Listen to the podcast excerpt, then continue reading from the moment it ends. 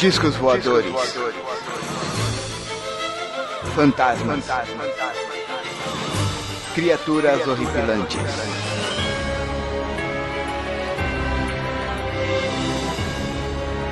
Este é Mundo Freak Confidencial.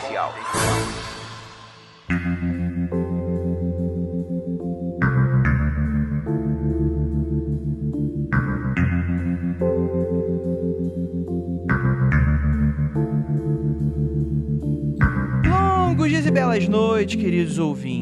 Aqui é o investigador Andrei e hoje a gente vai tratar sobre um tema que há muito tempo eu tava querendo fazer e com um convidado que durante bastante tempo, desde o nosso episódio de Chupacabra, o pessoal pediu pra trazer ele de volta e ele falou: "Ah, eu volto quando a gente conseguir aí o novo livro estiver lançando aí, a gente ajudar na divulgação". Então, chegou a hora, né? Temos aqui ele, Carlos Alberto Machado. E aí? Tudo bem, prazer, é prazer em voltar ao seu programa, né? Muito, muito legal participar. Pô, show de bola. Pra quem não conhece, eu vou deixar aí no link do post pra vocês aí reescutarem o episódio ou escutarem, caso você não tenha escutado ainda, o episódio do Chupacabra. Carlos, quem é você pra galera que não te conhece ainda, só pra relembrar? É, eu sou um professor universitário, é, escrevo roteiro para quadrinho, escrevo contos de ficção científica, mas também tenho um hobby é, muito antigo, né, que eu já faço há alguns anos, desde que eu me conheço por gente, desde uns 13 anos, que é ufologia. Eu gosto de pesquisar é, casos do insólito, casos de ufologia, enfim, coisas desse gênero. E ah, em 2000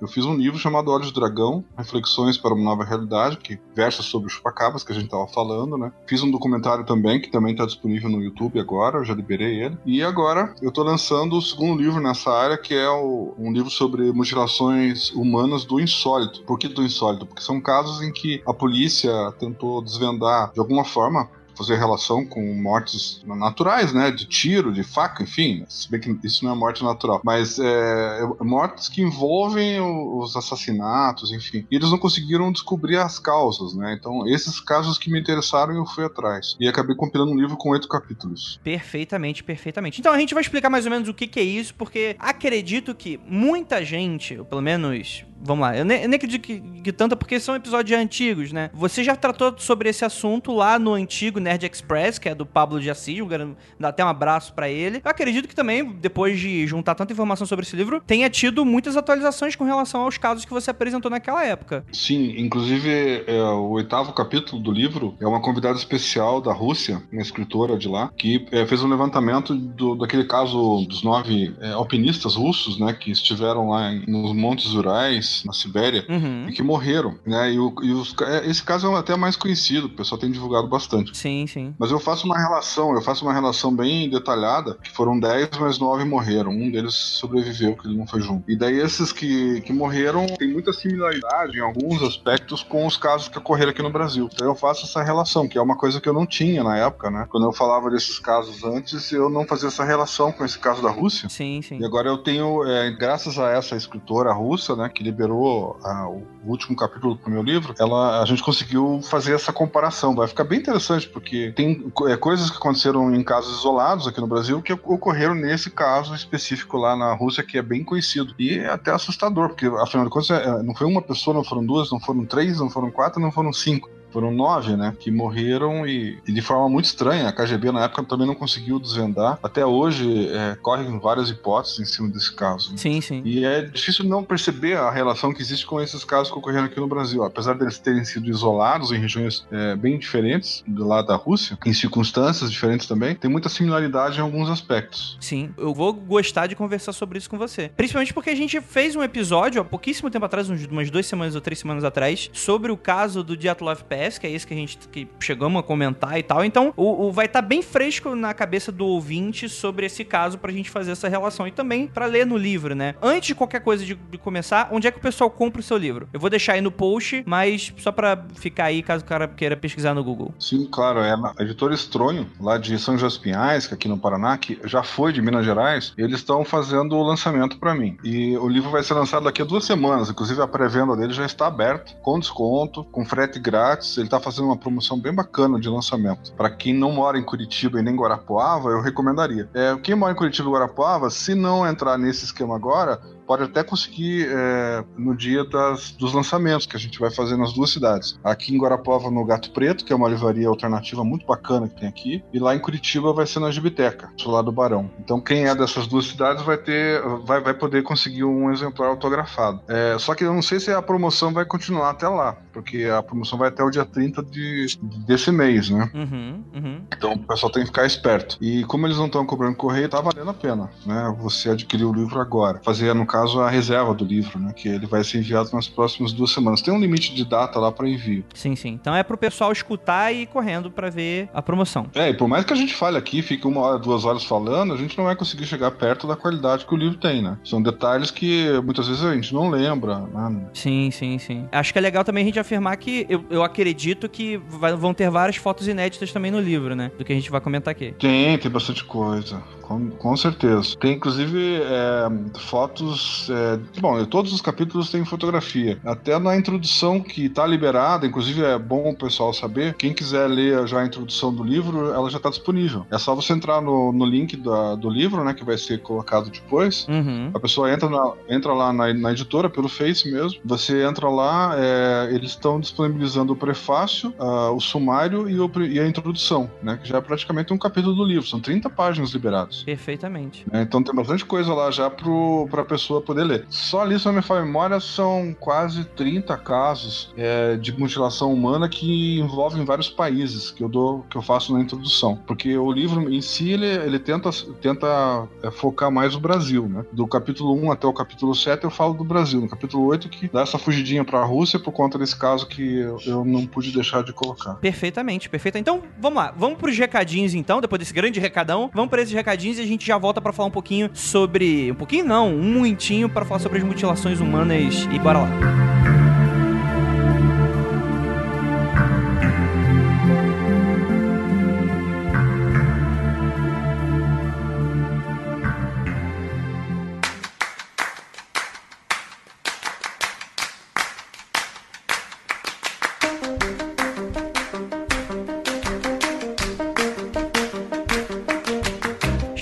recadinhos do Mundo Free Confidencial.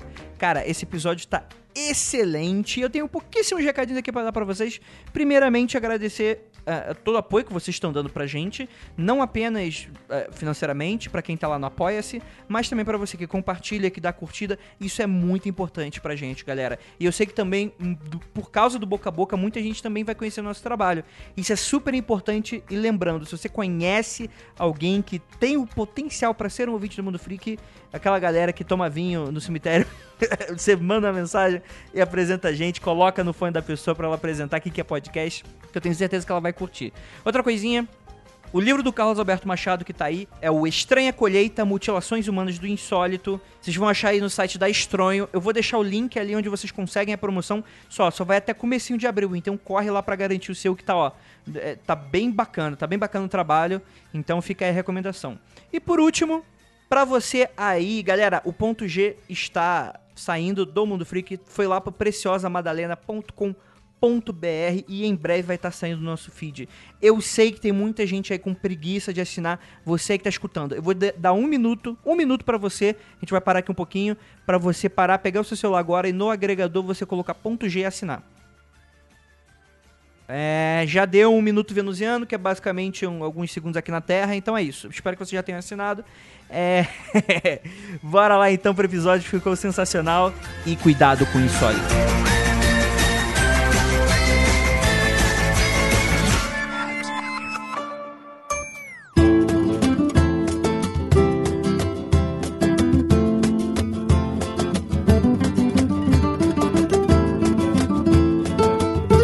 Muito bem, ouvintes. Peço licença ao host aqui desse podcast para fazer um anúncio que deve lhe interessar. Para quem não me conhece, sou Leonardo, mitógrafo, desenvolvedor e podcaster, lá do Mitografias, o site podcast de mitologias e lendas. Nesse ano, estamos lançando a Antologia Mitografias Volume 2. Ano passado, lançamos o primeiro volume, e modéstia à parte ficou muito maneiro. Aliás, vocês podem baixar lá no site. Publicamos 14 contos de diferentes autores. E no volume 2, que lançaremos no segundo semestre desse ano, já estamos recebendo contos para essa antologia. O tema será mitos de origem, Quem quiser participar é só enviar seu conto para antologia.mitografias.com.br. Envie um conto original e de sua autoria, cuja narrativa tenha como base um mito de origem, ou seja, sobre a origem de algo, da humanidade, das estações, da vida, da morte, do que você achar melhor. Lembrando que não é para mandar um mito de origem, e sim um conto original baseado em um mito. O prazo é até o final de julho. Peço que entre lá no site mitografias.com.br, onde temos um edital explicando todas as regras para participar, além de um vídeo respondendo inúmeras dúvidas. Conto com a participação de vocês e fiquem com os deuses.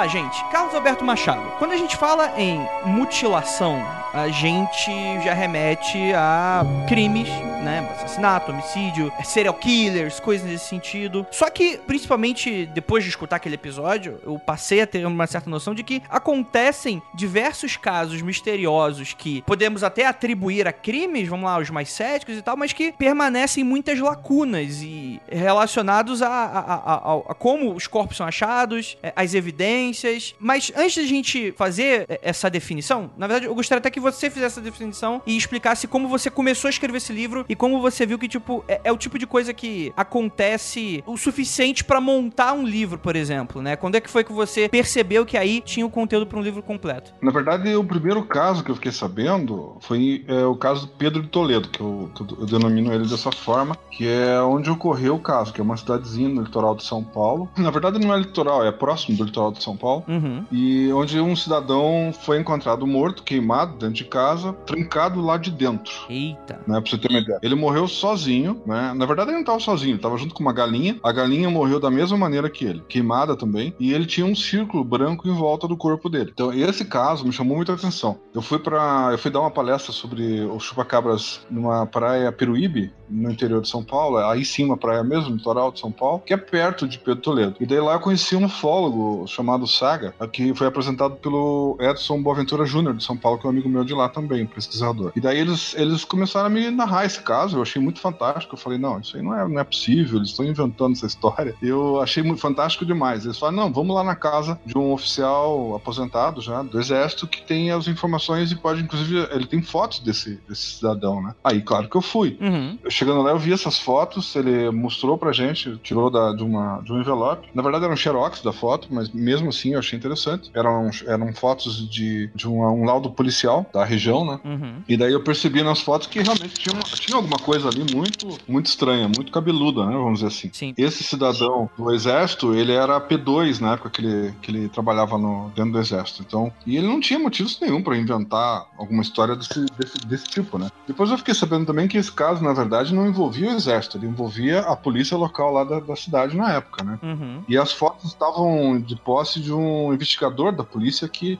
foi um investigador responsável pelo caso, que na época ele não conseguiu, até a época onde eu, quando eu fui falar com ele ainda, ele não conseguiu desvendar esse caso e estava muito intrigado com isso. Entendi. Aí é, eu voltei, como eu estava envolvido com os chupacabras na época, eu não lembro exatamente que ano que foi, mas é, eu deixei para depois. E, e- mas eu fiquei com isso remoendo, né? Mas por enquanto eu só sabia desse caso. Então você chegou a conversar com ele, ele mostrou o laudo, Isso, você ficou curioso bastante com isso. exato. Mas até o momento, né, é só alguma coisa esquisita que eu não. Exato. Mas era só esse caso também. E daí passou mais ou menos um ano, eu voltei a falar com o Edson, liguei pra ele em São Paulo e falei: Edson, vamos dar uma olhada naquele caso do Pedro Toledo. Eu voltei ao local lá, a Peruíbe, né, junto com o Saga e junto com o Edson. Uhum. Nós resolvemos investigar isso um ano depois. E daí, nessa, nesse período, a gente conseguiu várias informações. E eu levei junto comigo também um físico, um amigo que já fazia tempo, que pedia pra mim pra ir junto, que queria ver essas coisas e tal. E é legal que ele é meio cético. Então eu, né, aliás, meio cético. Ele é cético, né? Ele é um físico. é um cientista. Sim, sim. E daí, mas ele sempre gostou do meu trabalho, ele sempre achou interessante, daí ele tava curioso, ele falou, olha, cara, quando você tiver algum caso assim, me leva junto. Daí eu falei, então tá na hora, eu preciso de um físico pra ver se realmente foi um raio que caiu lá e queimou o cidadão, porque era uma das hipóteses que ele, eh, tava levantada numa das BOs, inclusive da, do delegado, lá da delegacia do local. Uhum. Daí esse físico foi comigo. E nós fomos até o local. Dificílimo de chegar lá. Era um lugar bem ruinzinho. Você tinha que pegar uma vicinal é, e estrada de, de pedra e até o final dessa estrada praticamente final mesmo. A gente dava numa chácara onde terminava a estrada. Eu nunca tinha feito isso na minha vida. Era um, acho que é mais de uma hora para chegar lá, só de estradinha. Depois, é, pedindo informação, tentando localizar o local certo a primeira vez. Né? Eu fui umas três vezes lá depois. E quando nós é, achamos finalmente o local, nós pensamos agora, né, chegamos na chácara. Não, tinha um rio e por cima do rio tinha que passar por uma geringonça feita de madeira que o proprietário inventou. Olha. Era um negócio muito doido. Era uma, era um quadrado de madeira com um negócio de ferro, tinha umas rodanas e ela corria por cima de um cabo de aço. E você ia de um lado para o outro puxado por uma corda. Na verdade, tinha uma corda de um lado e uma corda do outro, né? Então precisava de pelo menos duas pessoas para atravessar o rio, né? Ah, então não bastasse ser longe pra caramba, você ainda tinha que fa... não tinha ponte. Não. Você tinha que usar esse, essa engenhoca para fazer essa travessia. Não, é que eu imagino assim, se alguém tivesse, sei lá, cometido um homicídio, se fosse o caso, né? Todo esse rolê que a pessoa precisaria fazer para uma fuga ou coisa nesse sentido, eu tô imaginando dessa situação. É, não, e tem uma outra situação que você vai casar depois que você vai achar bem interessante, que tem a ver com isso. É, então, aí é, nós fomos. Quando eu cheguei e vi essa geringonça, eu ainda olhei, eu lembro que eu olhei pros dois, tava fechando o carro, eles já tinham se posicionado, né? Aí eu olhei assim, eu vi que os dois estavam de braço cruzado olhando para aquele cabo. Aí eu falei para eles: olha, eu imaginei que a gente ia ter que passar andando por cima do cabo. Uhum. Aí eu disse: olha, eu vou, eu vou ficar por aqui e vejo vocês depois. Eles deram risada e falaram: não, não, deve ter algum, alguma, alguma forma, né? Daí nós descobrimos que tinha essa genhoca, né? E daí o dono do lugar apareceu na outra margem do rio, é, mostrando que a gente tinha que fazer, né? Daí ensinando tal, olha, vocês têm que fazer assim, assado tal. Ah, sim. Uhum. Seguimos as instruções dele e conseguimos atravessar um de cada vez para o outro lado. Né? Não, não tinha condições de ir mais do que uma pessoa de cada vez. Era bem. Bem precário, né? É, precário e a gente achou perigoso também. Mas enfim, fomos lá e daí conseguimos é, fazer a, a, como é que diz, a, o levantamento do caso, né? Tivemos medidas, fizemos desenhos, pegamos depoimento do, do proprietário que estava lá, que foi o cara que encontrou a testemunha morta é, pela primeira vez. Foi justamente ele. E daí ele nos deu mais detalhes né? E foi esclarecendo o que, tá, o que tinha acontecido lá. Na opinião dele, inclusive, era raio que tinha caído, né? Na opinião do proprietário, porque ele não conseguiu encontrar nenhuma explicação lógica porque tinha acontecido lá. E daí nós fomos até o local onde ele tinha morrido. É, tava de pé ainda a casa, apesar dela já estar tá bem precária, porque ela foi abandonada. Era uma casa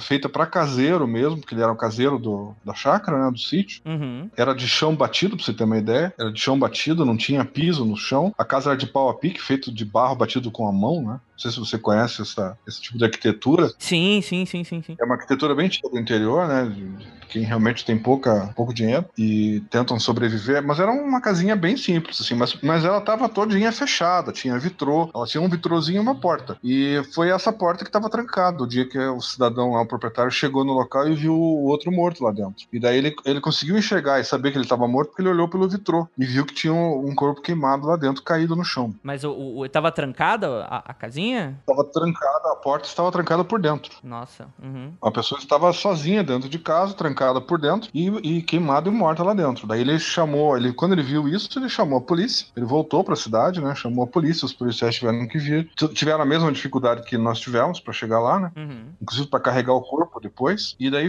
é, tiraram uma fotografia, na verdade tiraram duas fotografias, ou não, três fotografias. Duas na mesma posição praticamente do, do cidadão, porque eles tiveram que arrombar a porta para poder entrar no recinto. Quando eles arrombaram a porta, o fotógrafo entrou e tirou as, as duas fotos. Depois, quando eles foram carregar o corpo para fora, eles tiraram uma terceira foto, que são as únicas que existem, onde mostra a perna dele bem queimada, bem preta, totalmente, totalmente carbonizada. Inclusive, uh, no depoimento do agente, quando eles foram carregar o corpo, uh, esfarelava na mão, para você ter uma ideia. Nossa, é, isso aí eu, eu imagino que seja um alto grau para você causar esse tipo de coisa. É, o mais estranho nesse caso é que a roupa dele estava visível e dava até para identificar a cor da roupa. Isso dá para ver nas fotos. Ih, rapaz. Ele tá usando camiseta amarela e calção azul, se me faz memória. E, e, e, outra coisa esquisita, ele tem um triângulo no peito, o que parece ser um triângulo, e em volta do corpo essa mancha branca que eu comentei com você. Inclusive o cabelo dele ficou solto do, do crânio, né? Ele saiu para fora, ele tá perto do corpo e em volta tá aquela mancha branca. Aí a primeira coisa que eu perguntei pro policial, né? Vocês coletaram aquele material branco que tava ao redor do corpo? Eles falaram, não, não coletamos. Porque a gente não esperava encontrar nada desse tipo. a gente foi chamado simplesmente para coletar um corpo corpo tinha morrido. Caramba. E daí foi o que a gente fez. Nós chegamos lá, pegamos o corpo, tiramos fo as fotos, que, né? E isso que era final de, de rolo de filme, que era rolo de filme na época ainda, né? Uhum. Não era filme, não era câmera digital. É, então você, eles dependiam, era, era, tinha, existia um gasto em cima disso. Né? Sim, claro. E a polícia naquela época era muito precária. Isso foi, acho que 97, se me informar, 96, 97. É, não tinha câmera digital, né? Não, não, não tinha câmera digital. Tá, mas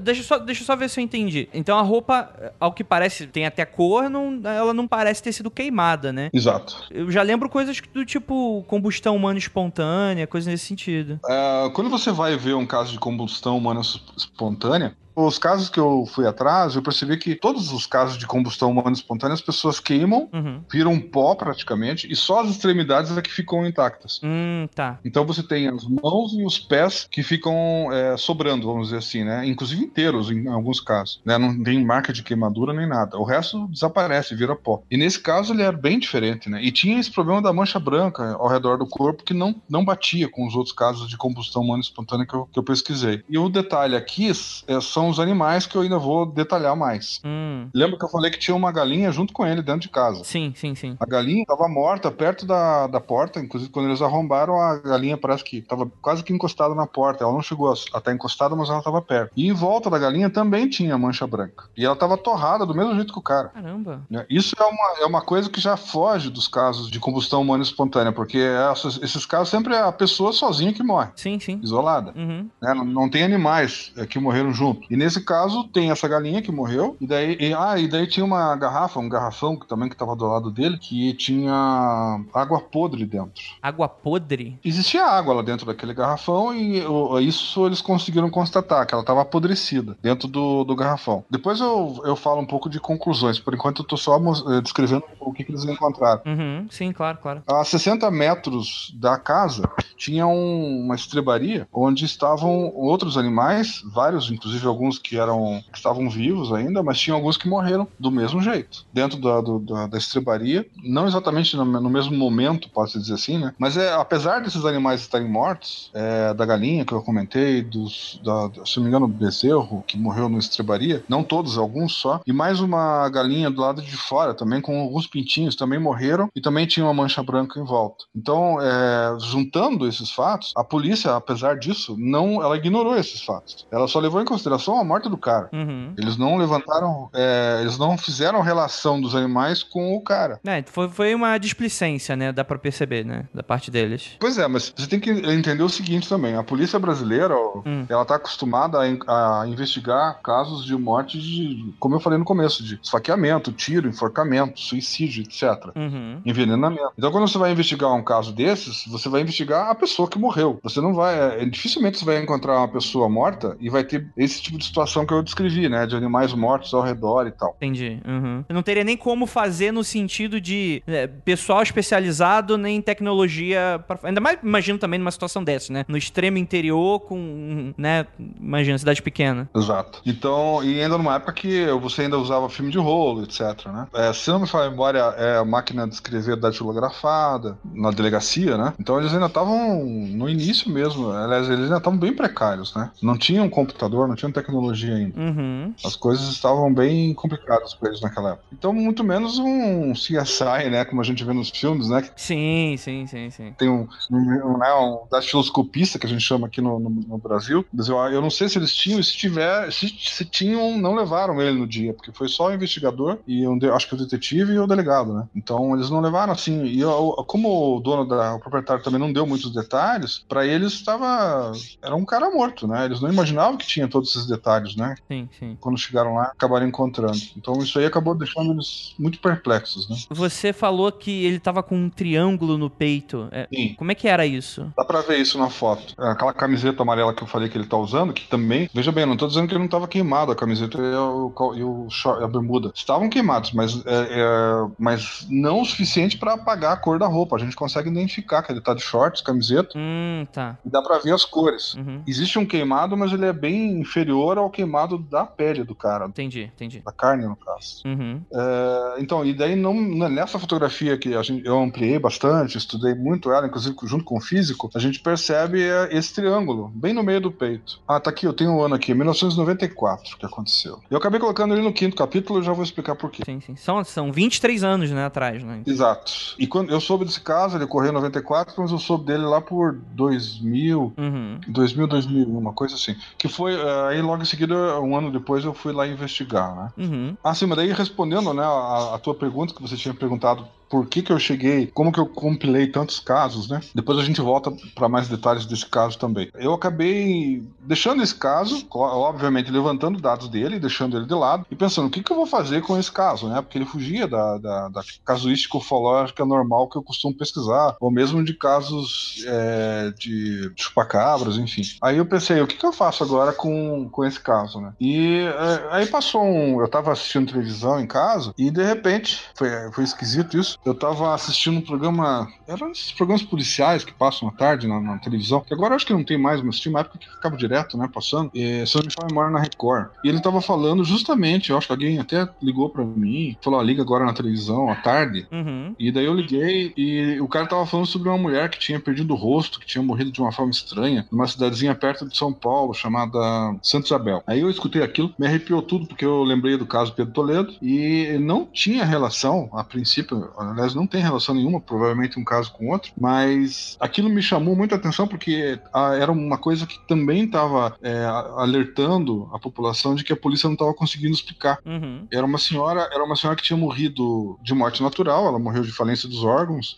Já se esperava que ela fosse morrer, ela estava doente. eh, ela estava sendo cuidada pela mulher do, do filho dela. Ele estava trabalhando, ele não podia ficar com ela, tá? Essa senhora, essa moça estava cuidando dela, junto com um filho, uma filha de 10 anos, se não me falha a memória, na época. Uhum. E de repente a mulher faleceu, beleza. Aí essa, essa moça eh, deixou a- o corpo dela ali, fechou o quarto, trancou a casa, saiu com a criança, foram até o- uma venda que tinha ali perto, um, um comércio, pertinho mesmo, dava pra ver a casa do comércio, inclusive. Foram lá, pediram pra. e, Aliás, pediram não, usaram o telefone público que tinha lá. Até o proprietário lá se chamava Paulão, a gente entrevistou ele também, e ele confirmou que a, a moça ficou ali com o filho até o marido dela chegar. Isso 40 minutos depois Uhum. que ela tinha ligado para ele. Nesse intervalo de 40 minutos, quando deu 20 minutos, os cães da região e todos os gansos começaram a fazer barulho. Isso foi uma coisa que chamou a atenção do, do Paulão, que eu te falei que é o proprietário da, da venda lá. Ele achou isso bem estranho. Isso até foi comentário da, na, na região por alguns dias, porque vários criadores lá, donos dos gansos e dos cães, eles acharam estranho aquilo, porque não tinha nenhum tipo de movimentação estranha para eles fazerem aquilo. Nenhum carro entrou na região, porque a região era pequena, era afastada, era uma rua só principal e essa venda estava no caminho, então tinha como você verificar qualquer carro que passasse ali. E naqueles 40 minutos ninguém passou. Foi só o rapaz que chegou para ver a mãe dele morta depois. E quando ele chegou junto com o agente funerário para eles recolherem o corpo da mulher e levar pro necrotério, é, ela abriu, destrancou a casa, ele subiu uma escada que tinha que subir. E quando ele entrou lá dentro, mesmo sabendo que a mãe tinha morrido, ele deu um grito. Aí a mulher dele achou estranho, falou: mas ele já sabe que a mulher morreu, por que, que ele tá gritando? Aí quando ela entrou no quarto, ela gritou. Que a mulher, essa senhora que tinha morrido, tava sem o rosto. Caramba. A face dela tinha sido retirada é, com cortes precisos, cortes cirúrgicos. Ela não tinha mais nenhuma parte da musculatura, nem da pele. Ela não tinha mais a cartilagem do nariz. é, não tinha os globos oculares, nem a língua. Tinha sido retirado tudo. Tava limpo, era um esqueleto só. Cara. E você via o cabelo dela, sabe? O cabelo dela tava intacto. Uhum. E é, o mais estranho é que ela estava vestida de uma roupa clarinha, uma, uma blusa rosa, se não me falha a memória. Tem a foto no livro. E o, o travesseiro tá claro, branco. Então você olha para a foto e vê que não tinha nenhum. não tem nenhum vestígio de sangue, de marca, de qualquer coisa que possa ter feito aquilo. De alguma violência, né? Não, nada. É uma coisa limpa, sabe? É estranho pra caramba. É bizarro mesmo. Tá, de- deixa eu. Calma aí que arrepiou tudo aqui. Deixa eu só ver se eu entendi. Tinha uma senhora que ela já tava doente, ela morreu provavelmente durante a tarde. Tinha uma pessoa em casa cuidando, aí decidiu é, é, sair pra esperar o, o marido chegar, né? Então trancou tudo, né? Até o momento ela, ela morreu de morte natural. Correto. Ela tinha uma testemunha, que era uma, era uma banca, né? Não, uma venda, era uma, um comércio, uma, uma. Como é que se diz? Um barzinho, não? Uma mercearia, não sei. E aí esperou, o marido chegou, Isso. provavelmente no final da tarde ou começo da noite, eles entraram. E quando eles entraram, a mulher tava sem o rosto. Exato. Cara, Aí virou caso de polícia, né? Sim. Aí o agente funerário, quando viu isso, ele falou: Olha, eu não posso tocar no corpo, a gente tem que chamar o delegado. E eles chamaram o delegado. O delegado que eu entrevistei também. Aí o delegado, quando chegou lá e viu a mulher naquele estado, ele. A primeira coisa que veio na cabeça dele, segundo o depoimento dele, foi esse, negócio- esse troço aí alienígena, né?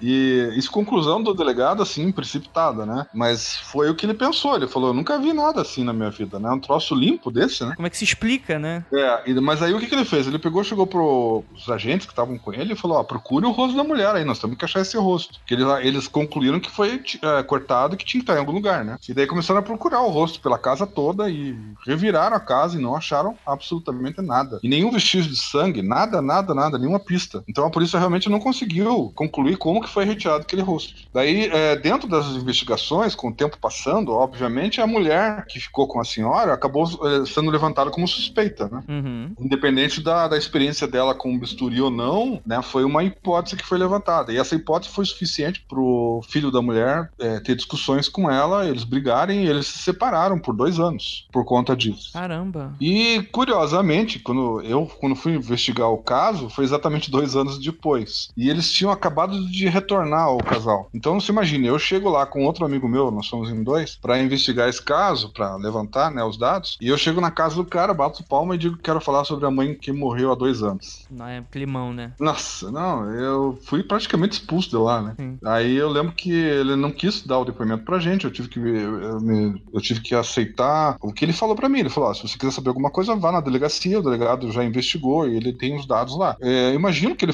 falou isso pra mim achando que o delegado talvez não fosse falar alguma coisa ou não fosse me ceder o material. Eu acabei conseguindo as fotos, o depoimento do delegado, confirmações, BO do caso, laudos e tudo, né? Uhum. Então eu consegui fazer um levantamento bem mais inte- técnico e interessante do que só o depoimento do, do filho dela, que por sinal não foi testemunha, né? No caso seria a mulher dele, né? Sim. Mas eles não, eles não queriam falar e tava nessa essa situação estava delicada. Então eu entendi isso também e achei melhor não, não falar com eles mesmo. Só tirei foto da, da, da casa e fui pra, pra cidade falar com o delegado, né? E daí consegui o restante do material com eles. Mas eles me confirmaram várias coisas, inclusive me, me conseguiram de- o ABO do depoimento do filho e da filha na, na época que aconteceu. Então era como se eu tivesse entrevistado eles naquele período, né? Foi até interessante conseguir esse material. É. Aliás, o material que eu consegui depois em todos os casos, né? É, porque você perguntou como é que você decidiu fazer o livro. Porque daí apareceu esse segundo caso. Uhum.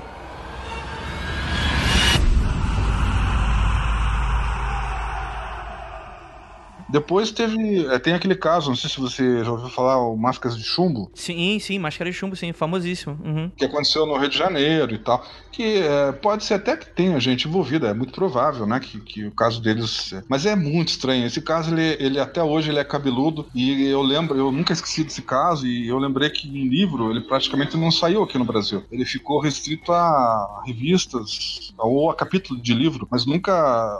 Mesmo quando ele era citado em capítulo, ele não era citado em detalhes, ele era meio falado meio por cima. Muitos jornais falaram. Sim, apesar de ter sido um caso bem famoso, tem aquele tipo de coisa que eh, são muitas lacunas e, e meio que fica aquela incógnita. Você Isso, só imagina, sei lá, os caras foram lá e se mataram. exato. Pode ser, mas não explica tudo, né? A bizarrice completa, né? E eu achei que valia a pena é, aprofundar um pouco mais esse caso e aproveitei o fato de eu eu estava no Rio de Janeiro fazendo meu doutorado em 2006, 2007, e como eu já estava com aqueles outros dois casos levantados, eu pensei, vou, é, vou levantar o Máscaras de Chumbo também, né? Uhum. E fui atrás de um ufólogo chamado Aurélio Zaluar, que era um ufólogo carioca, que tinha investigado esse caso mais a fundo, para tentar conseguir as informações com ele. Só que eu dei um azar danado, que ele morreu bem naquele ano que eu estava lá. Nossa, que azar. É, e fazia, acho que uns três ou quatro meses que ele tinha morrido. E daí eu só descobri isso quando eu cheguei no jornal onde ele trabalhava. Mas aí, pra minha sorte, o rapaz que me atendeu lá, um jornalista, ele falou: Você tá querendo o quê? Daí eu disse pra ele o que, que era, né? Eu falei que tava atrás do caso Massa de Chumbo. Aí ele falou: Ah, mas quem tem o material sobre esse caso é o Mário Dias, que é um nosso repórter aqui e tal. Aí eu falei: Ah, ele trabalha aqui? Ele falou: Sim, ele era amigo do, do Aurélio Zaluar, os dois investigaram juntos. Eu falei: ah, Beleza, então eu posso falar com ele, né? Daí eu acabei aguardando, ele chegou e eu consegui. Praticamente todo o material do Máscaras de Chumbo eu consegui com o Mário Dias, né? Ele foi um cara muito bacana.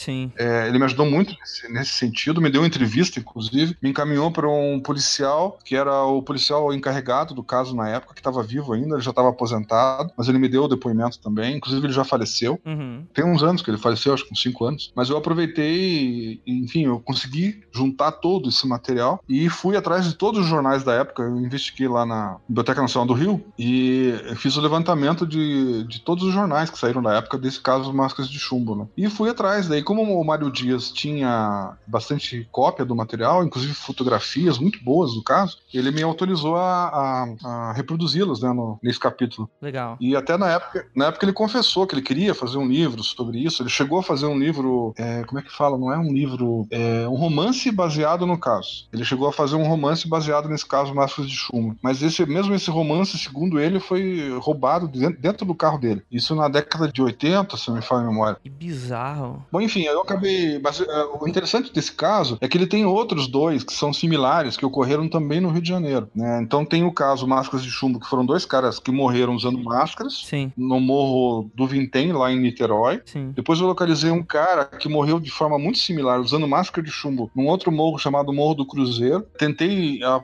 aprofundar mais, só não consegui porque realmente ah, eu não consegui localizar a delegacia que tivesse material sobre esse caso. Mas eu fiz a relação, coloquei lá tudo que eu consegui. E daí, depois, em 90 e, perdão, em 86, ocorreu um outro caso com dois rapazes que também gostavam de ufologia, que também estavam tentando ter contato, muito lembra muito o caso da década de 60, e que morreram numa praia chamada Grumari, que também fica no litoral do Rio de Janeiro, no litoral sul. É, só não tinha, só não estavam usando máscara de chumbo, mas morreram de forma estranha também. Um deles parece que tinha veneno no corpo, enfim, daí, mas eu faço a relação desses três casos Entendi. né, com, com esses intervalos. Então ele ficou bem interessante. E até as fotos desse caso eu consegui autorização para publicação, que eu fui atrás do jornal que publicou na época as matérias e paguei o direito autoral até para poder ficar mais tranquilo com relação a essa foto, porque ela, é- ela pertence a uma família bem conhecida no Rio. Hum, E na verdade não, não tem nada a ver a família do cara, o que interessa é fazer o levantamento do caso e fazer comparação com os outros casos que tenham acontecido. né? sim. O objetivo ali era fazer comparações para as pessoas poderem ver que não é um caso isolado, máscaras de chumbo, que tem outros similares e tal. Uhum. Então isso aí rendeu mais um capítulo. Então se você for ver aí, eu já tinha três capítulos, né? Sim, claro. Aí eu pensei, poxa, mas tá ficando curioso isso. E daí comecei a fazer palestras sobre isso, né? Comecei a falar sobre esses casos em alguns eventos. Al- al- Alguns ah,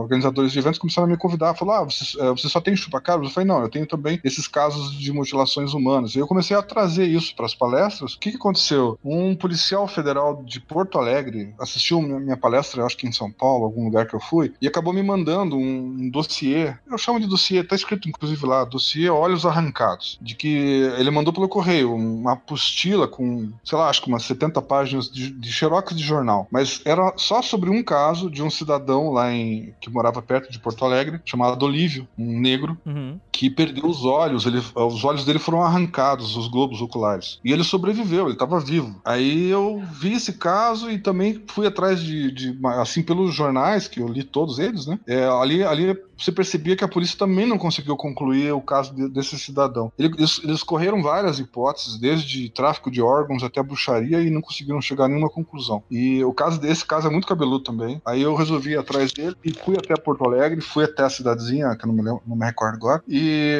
eh, fui no, no fórum, na delegacia, consegui várias testemunhas e consegui o, só o, o laudo desse caso tem mais de mil páginas, pra você ter uma ideia. Ca- Nossa, é esse do, do senhorzinho que, que perdeu a- os olhos, né? Na verdade, é, eu chamo de caso Olívio. Sim. Caso dos olhos arrancados. É, esse caso aí me deu bastante trabalho. É, ele foi porque ele foi bastante investigado. Eles gastaram uma grana. Foram três ou quatro meses que a polícia de Porto Alegre é, investiu para tentar descobrir a causa do, do, do motivo, né, dele ter perdido os olhos. E eles não conseguiram concluir nada. É, a conclusão, aliás, ela é, ela é até assim, ela parte para o ridículo, né? Eles concluíram que ele caiu no arame farpado e perdeu os olhos que foram arrancados cirurgicamente. Então não tem assim Tava, era um corte limpo, coisa assim. Como é que foi esse caso? Ele foi achado. Ele morreu? Não, não, ele estava vivo. Inclusive eu entrevistei ele depois. Eu fui, eu procurei ele, acho que já, já tinha 10 anos que tinha acontecido e ele me deu uma entrevista. Uhum. Não, acho que mais de 10 anos, já ia para 20. E ele viveu ainda 20 e poucos anos depois que aconteceu esse incidente, ele morreu do coração, morreu bem depois, com a idade mesmo. Nada a ver com o ataque, né? Vamos colocar ataque. Nada a ver com o que aconteceu.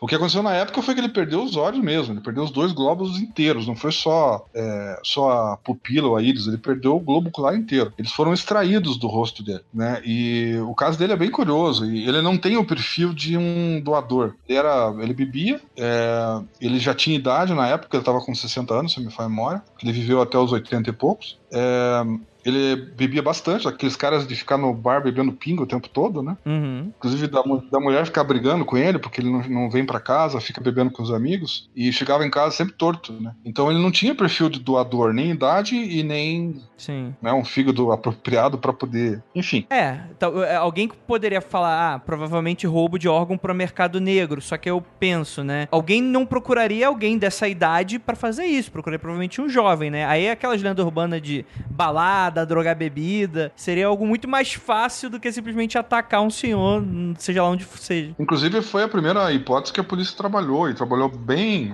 praticamente um mês em cima dessa hipótese. Eles só abandonaram ela quando chegou realmente alguns cirurgiões é, acostumados a, a, fazer transplante e concluíram que não tinha como. É, e o corte que foi feito, apesar de ser um corte cirúrgico, ele não foi feito da maneira como eles costumavam fazer para transplante. O que, que é versão? O que, que o cara afirmou? O que, que ele falou que tinha acontecido? Pois é, o, o problema é que o cidadão ele era uma pessoa muito simples, sabe? Uhum. Mas simples mesmo, daqueles caras que não tinham nem televisão em casa. Ele morava num casebre de favor com a família, né? E eles viviam de favor de um sitiante lá. E ele cuidava dessa chácara, desse sítio, e vivia de cortar, cortar mato, essas coisas. Ele ganhava dois, três reais por dia, pra você ter uma ideia. Nossa, uhum. Então era uma pessoa bem simples e pobre, sabe? E o, o, conhecimento dele era muito limitado. Ele tinha um conhecimento muito pobre, muito. Era. Se percebia quando você conversava com ele que ele tinha um conhecimento limitado. E na época, ele, a versão que ele contava, ela, ela dava impressão. É, é confuso, tá? Pra você ter uma ideia, o capítulo dele foi o que me deu mais trabalho, justamente por causa dessas mil, mil e tantas páginas que eu tive que ler. É, fica difícil eu, eu, contar a versão dele, porque ele tinha sete versões. Caramba. Sete versões diferentes. Então elas são bem confusas, sabe? Aí, se você acompanhar o meu raciocínio à medida que eu vou escrevendo e vou descrevendo, usando o raciocínio da polícia na época e, e tudo, você vai percebendo que eu, eu vou indo por um certo caminho, uhum. tentando mostrar o que pode ter acontecido, né? Trabalhando com hipótese, claro. É, não ignorando fatos que a polícia ignorou. No caso dele, também teve, é, teve é, animais que fizeram barulho, é, cães que latiram em um determinado momento, né? E que, e, e, que o dono, o proprietário, não viu absolutamente nada, não tinha nada de estranho acontecendo, mas os cães estavam percebendo alguma coisa. E isso a polícia ignorou nos depoimentos para efeito de investigação. Eles só colheram isso a título de informação que foi que estava numa das BOs. Duas, na verdade. É, é, é, que eu imagino que, assim, vamos lá, né? A, a gente que gosta de ficar colocando é, explicações, é, vamos lá, insólitas do sobrenatural e tal, principalmente questão de cultura pop, a gente já imagina é, é, essa cena, né? Alguma coisa muito misteriosa acontece, os animais ficam loucos em volta, que é o tipo de relato que acontece desde a antiguidade, né? De que animais teriam aí um sentido a mais do que os seres humanos para certos tipos de, de coisas, mas para critério de polícia não, não serve para nada, né? Algum relato desse tipo, né? Exatamente, isso mesmo. É, é aí, aí, que eu quero chegar. Por isso que eu tô dizendo, a polícia não foi relapsa no, no, no trabalho dela, muito pelo contrário. O, a, a, polícia de Porto Alegre, essa que investigou esse caso do Olívio, nossa, eles foram fantásticos. Eu fiquei de. Sabe quando você termina de ler? Tudo bem, você não concorda com a conclusão. Sim. Você percebe que foi forçada, que teve lance político envolvido na história. Alguém deu um telefonema e mandou com certeza falar aquilo. Mas a maneira como eles fizeram a investigação é de tirar o chapéu. Entendi. Parece que você tá lendo, é, assistindo um filme, uma série sci-fi assim, muito legal, sabe? Uhum. Os caras é, fizeram, usaram todo tipo de investigação, é, todo tipo de análise que você imaginar do laboratório. É, eles fizeram o que eles tinham que fazer. A, o papel deles eles cumpriram com maestria. Se comprometeram com o caso, né? Claro, não, não tenho dúvida nenhuma disso. Uhum. E a gente percebe isso e eu deixo isso bem claro. Né?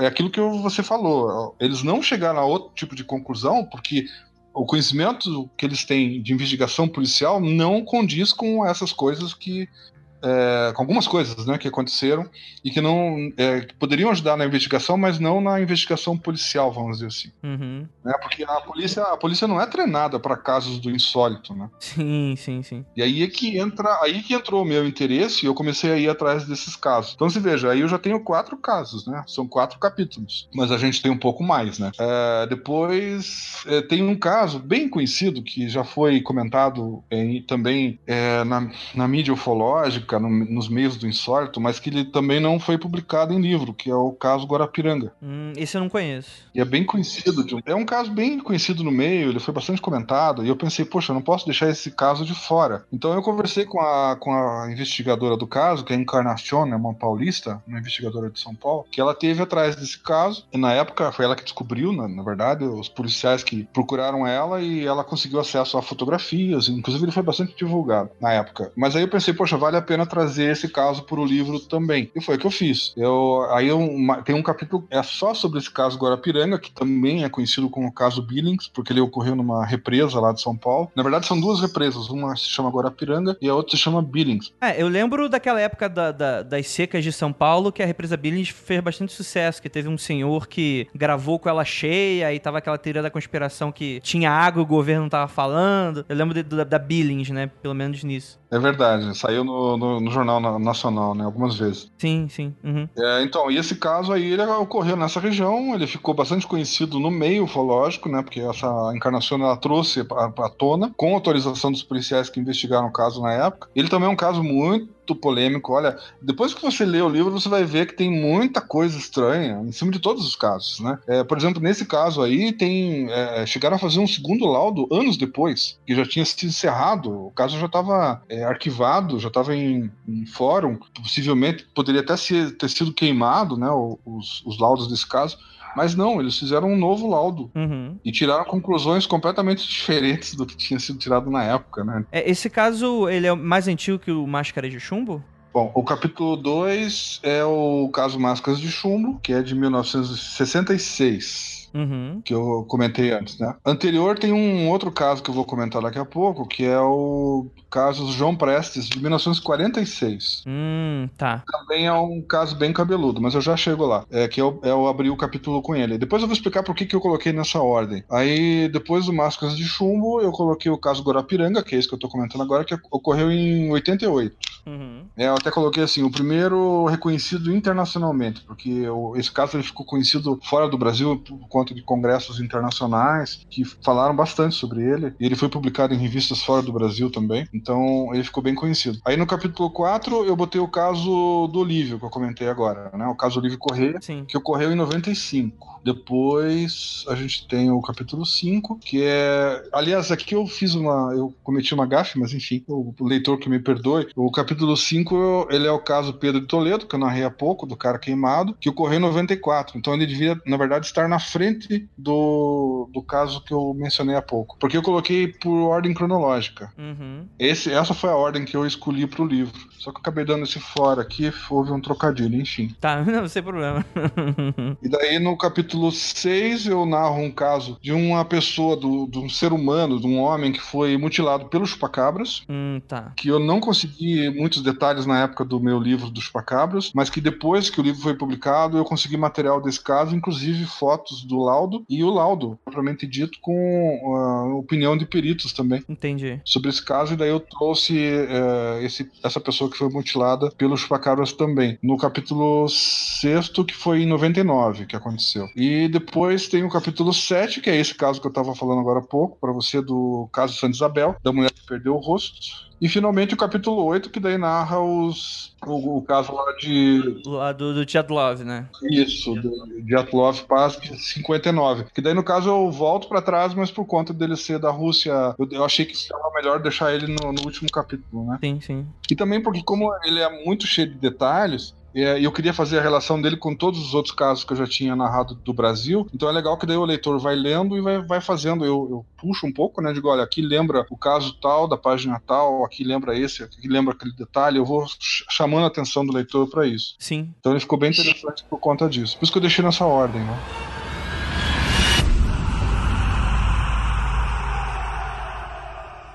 É, você citou aí o- a questão do, do chupacabra como sendo um dos casos. Eu ia justamente fazer essa pergunta. Um dos ouvintes, ele, ele me pediu pra perguntar sobre é, é, qual seria uma... Porque a gente gravou aquele ca- o, o chupacabra e ele, o modus operandi, pelo menos acredito que essa divisão é relacionado a atacar animais, né? Sim, Não necessariamente atacar pessoas, eu imagino que é essa divisão. correto. Só que em teoria aí temos então um ser humano que teria supostamente sendo atacado por esse fenômeno chupacabra, vamos colocar assim. Exato. Até porque não não foi em 96, 97 quando aconteceram os casos aqui. Foram, foram dois anos depois, foi em 99. Uhum. Mas o curioso do caso dele é que as marcas que ele tem, inclusive no pescoço, elas são muito similares aos animais que eu encontrei no caso do chupacabras. Tanto que eu publiquei as fotos do pescoço desse cidadão e coloquei também as fotos dos cães para o pessoal é, que já tinham sido publicadas no primeiro livro, para as pessoas poderem ver a similaridade, como é muito parecido. Né? Uhum. E também é um caso em que a polícia também não conseguiu é, concluir é, o que realmente matou o cidadão. Inclusive, eles chegaram aí atrás de um veterinário especialista em animais silvestres que dá o depoimento para mim, inclusive ele participa do, do capítulo,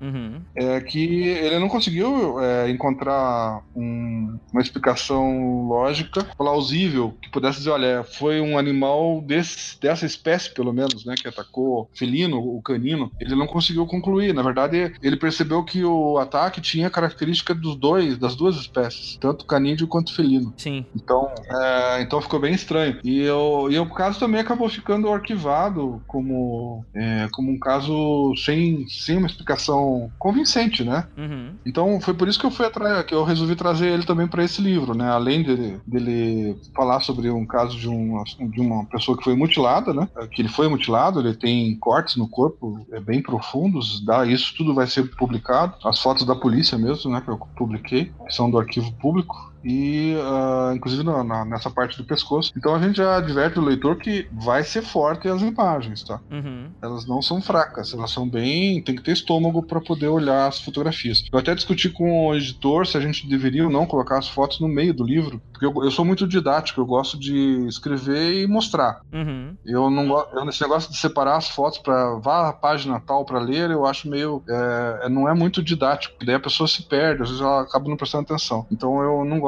que ela se perca na leitura. Uhum. E por conta disso eu deixo as fotos geralmente onde elas deveriam estar. E daí eu conversei com o editor e o editor, eu perguntei para ele, vamos fazer um caderno separado de fotos no final do livro, tipo censurado, né, que daí quem quiser olha, quem não quiser não olha. Uhum. Ele falou, até poderia, mas a minha editora é, se chama Estronho Não É à Toa, né?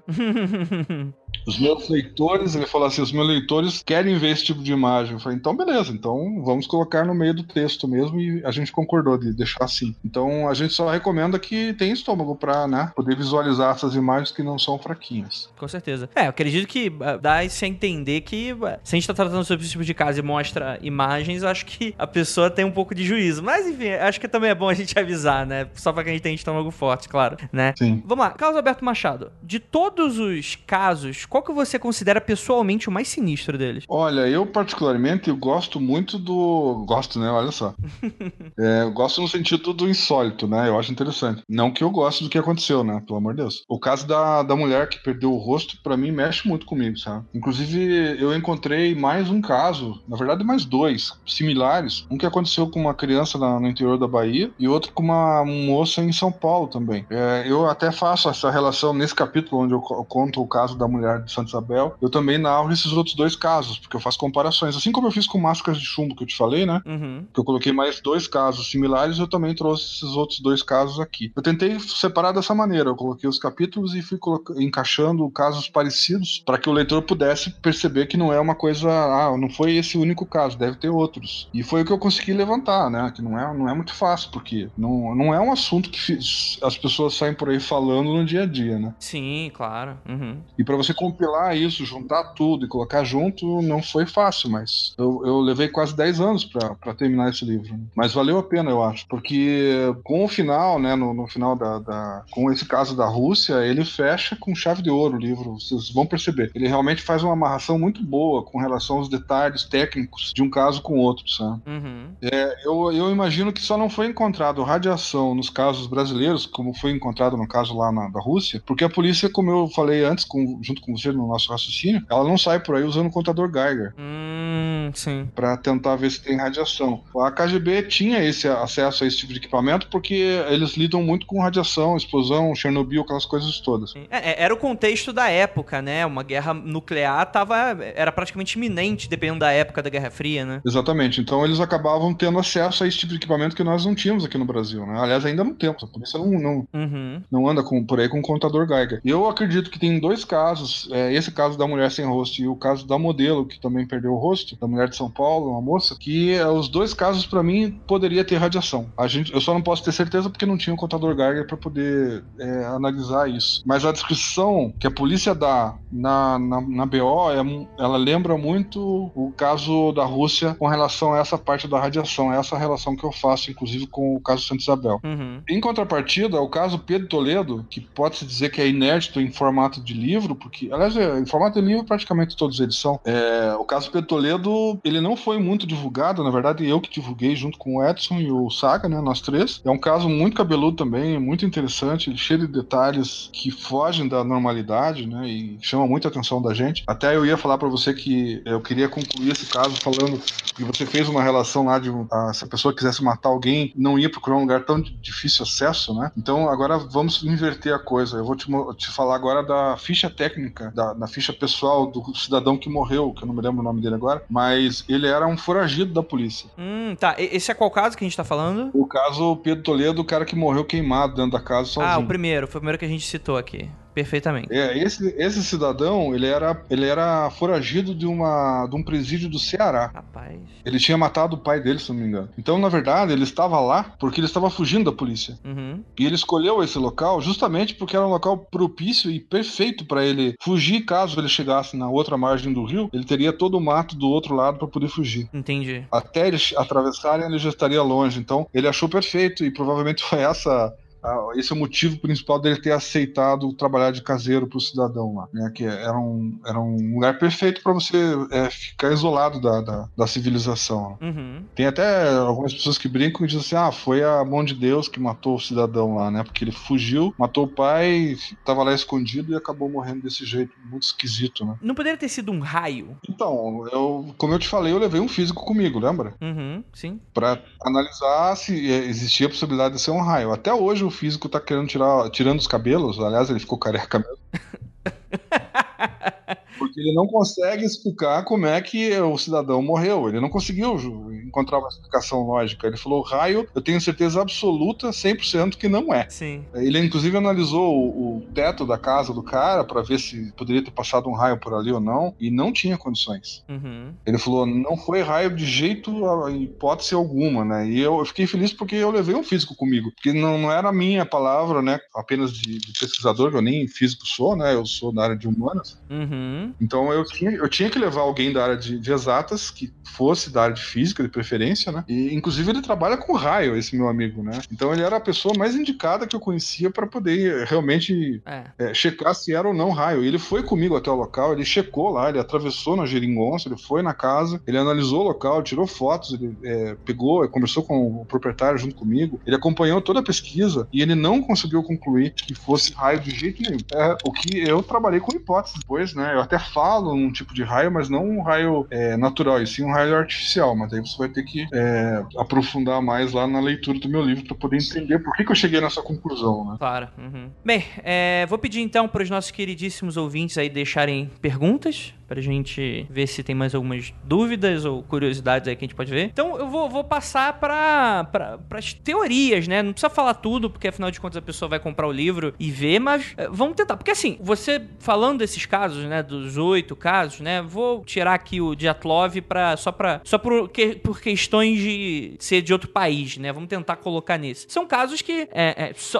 são insólitos, eles não têm muitas explicações lógicas que a gente possa dar que se, se encaixam em todas as lacunas da equação toda, é, é, mas são casos diferentes entre si. Ou, ou, você acha que poderia ser casos que foram, foram um fenômeno de mesma origem? O que, que você acha? É, o Dyatlov, com o caso Santa Isabel, eu não consegui fazer, eu, eu não consegui separá-los por conta daqueles detalhes que eu te falei, né? Uhum. Então, tem algumas características que você encontra no caso do Santa Isabel e no caso da moça que morreu depois de São Paulo que lembra muito um, uma das, um dos detalhes do caso de Atlov. Uhum. Inclusive a falta de rosto, falta de olhos e tal. O caso do Olívio também lembra a falta de olhos que tem no caso de Atlov. Uhum. Então eu fui fazendo pontes porque não tinha como não fazer. Sim, sim, sim. É isso que eu te falei quando eu vi que o, o, o caso russo estava trazendo detalhes que batiam com os casos nacionais, eu achei que valia a pena trazer. Claro que não tem nada a ver com o de, o de chupacabras. Sim. Né, o chupacabras ele, ele, ele, é um, vamos dizer assim, um caso à parte no livro. O, o Máscaras de Chumbo também a gente pode descartar. E daí tem o caso que eu não narrei, que está no primeiro capítulo, que é, o, que é um caso bem é, conhecido no, no, meio ufológico, que é o caso João Prestes, que é o incrível caso do homem que derreteu em vida. Inclusive, ele morreu sem dores, segundo o depoimento da época. Né?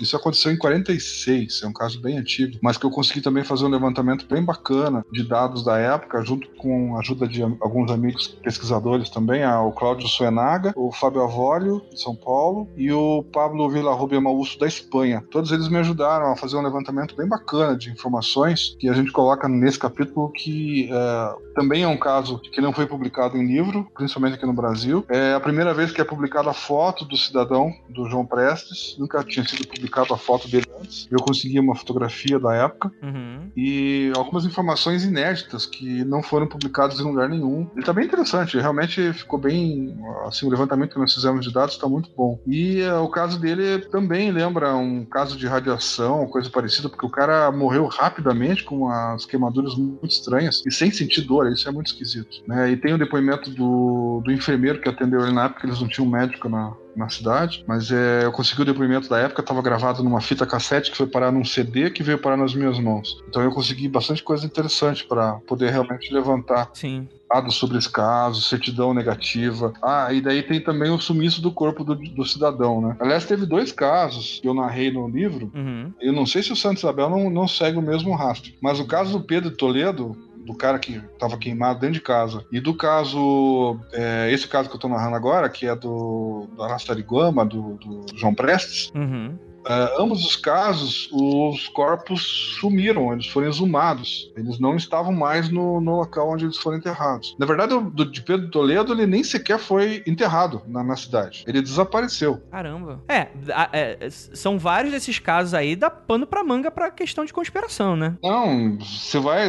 Quem lê o livro vai ver que realmente tem coisas muito cabeludas acontecendo aí. Uhum. E pode ter relação de um caso com o outro. Esses corpos podem ter ido pro mesmo local. É é, não sei se, aí eu faço até uma ponte com o caso Varginha, porque na época que aconteceu o caso Varginha no Brasil, a, os depoimentos da, de militares, inclusive testemunhas da época, é de que os corpos dos alienígenas foram enviados para Campinas. Uhum. E aqui, e aqui nesses casos também é, eu encontrei testemunhas descrevendo que um dos corpos, pelo menos, foi parar em Campinas. Aí eu, eu, eu tipo, ó, muita coincidência essas coisas estarem acontecendo. E daí eu começo a fazer essas pontes, né, em relações. Sim para as pessoas irem raciocinando junto comigo e tentando concluir alguma coisa. Sim, sim. É, e no caso do. Ah, e tem um caso que aconteceu também que eu faço, eu falo já na introdução, que quem quiser ler está disponível, está de graça lá em PDF. Na introdução tem um caso que aconteceu na Colômbia de um cidadão que também foi, é, vamos dizer assim, não digo mutilado, mas ele foi atacado por um OVNI, o corpo dele foi enterrado. Depois a família resolveu exumar o corpo depois de dois anos e o corpo também desapareceu.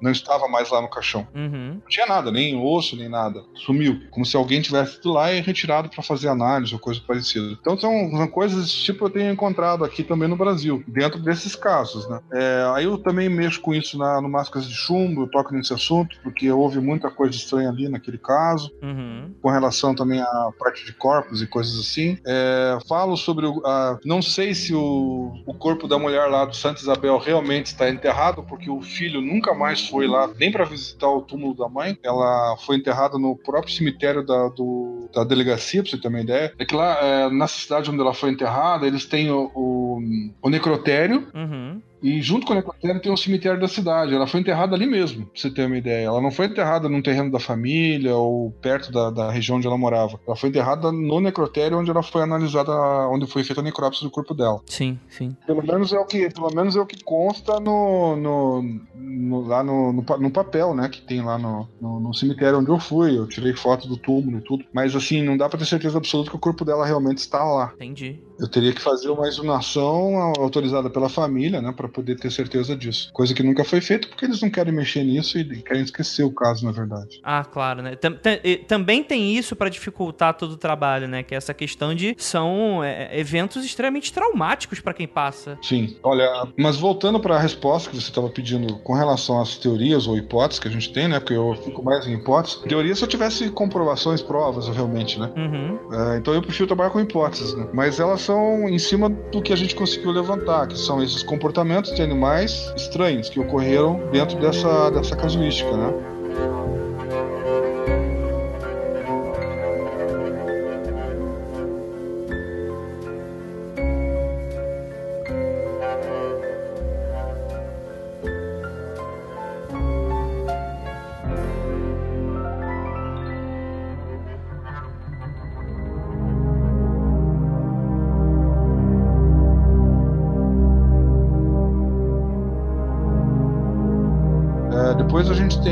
Caso do Olívio, lá do, do homem que perdeu o olho, além dos animais, é, o irmão dele descreve que ele, quando eles, onde o local onde eles encontraram o corpo dele, quando ele foi socorrido por duas crianças, era perto de um charco e dava pra você ver que o, o mato do charco estava amassado em forma de círculo. Ih, rapaz. É, uma coisa que a polícia também ignorou, obviamente. É, depois, inclusive, ele falou até assim pra mim no depoimento que ele me deu. Ele falou: ah, parecia que o meu irmão tinha é, andado em círculos e amassado de propósito a grama. Evidentemente que não foi o que aconteceu, mas enfim, é, foi uma conclusão que ele, que ele tirou com a simplicidade dele, né? Ah, sim, daí é interessante também tem a, a hipnose que foi feita com o Olívio, com um ufólogo lá de Santa Maria, que investigou esse caso a fundo, que é o Hernan Mostágio. O Hernan fez um- uma pesquisa muito legal em cima do caso do Olívio. Cada caso desses que eu fui atrás tinha um pesquisador por trás, né? Tinha um responsável, vamos dizer assim, do insólito, investigando e inclusive junto com a polícia, tentando é, desvendar, tentando ajudar na investigação, mas sempre indo para esse lado também que a polícia não ia, né? Então eles, eles coletavam informações que a polícia às vezes ignorava e eles achavam interessante e captavam essas informações. E uma delas, por exemplo, foi numa hipnose que foi feita com o Olívio, é, mesmo cego, eles hipnotizaram ele, dá para fazer isso tranquilamente, que é um relaxamento. E o Olívio descreveu é, aquele hipnotizado que ele viu um, um Fusca amarelo, dois é, cidadãos Esse é o caso daquele senhor que teve os olhos arrancados, né? Exato. E ele descreveu hipnotizado que ele viu dois,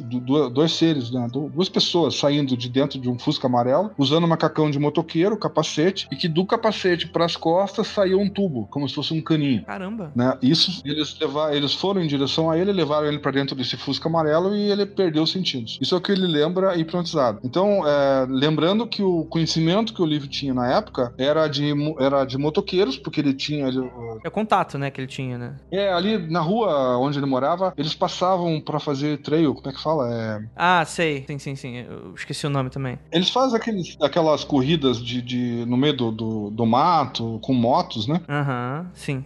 Então esse tipo de, de conhecimento ele tinha. Carros, obviamente, que passavam ali, né? E os capacetes que ele conhecia dos motoqueiros. Então ele descreveu de acordo com o raciocínio que ele tinha, o conhecimento que ele tinha, né? Da época. Porque ele ficava só ouvindo futebol no radinho dele lá. É, era uma pessoa extremamente inocente, né? Lembra muito é, aquela. Muitas vezes os, os relatos do, do caso Varginha, principalmente pelo viés ufológico, né? Fala sobre alguns avistamentos poucos dias antes do caso das criaturas, né? Serem pegas e tal. E, e- e geralmente esse avistamento é dado por dois fazendeiros, e mesma situação, né? Extremamente é, é, inocentes, né? Não tendo muito, muito, muito conhecimento relacionado à tecnologia como a gente, a gente acaba tendo.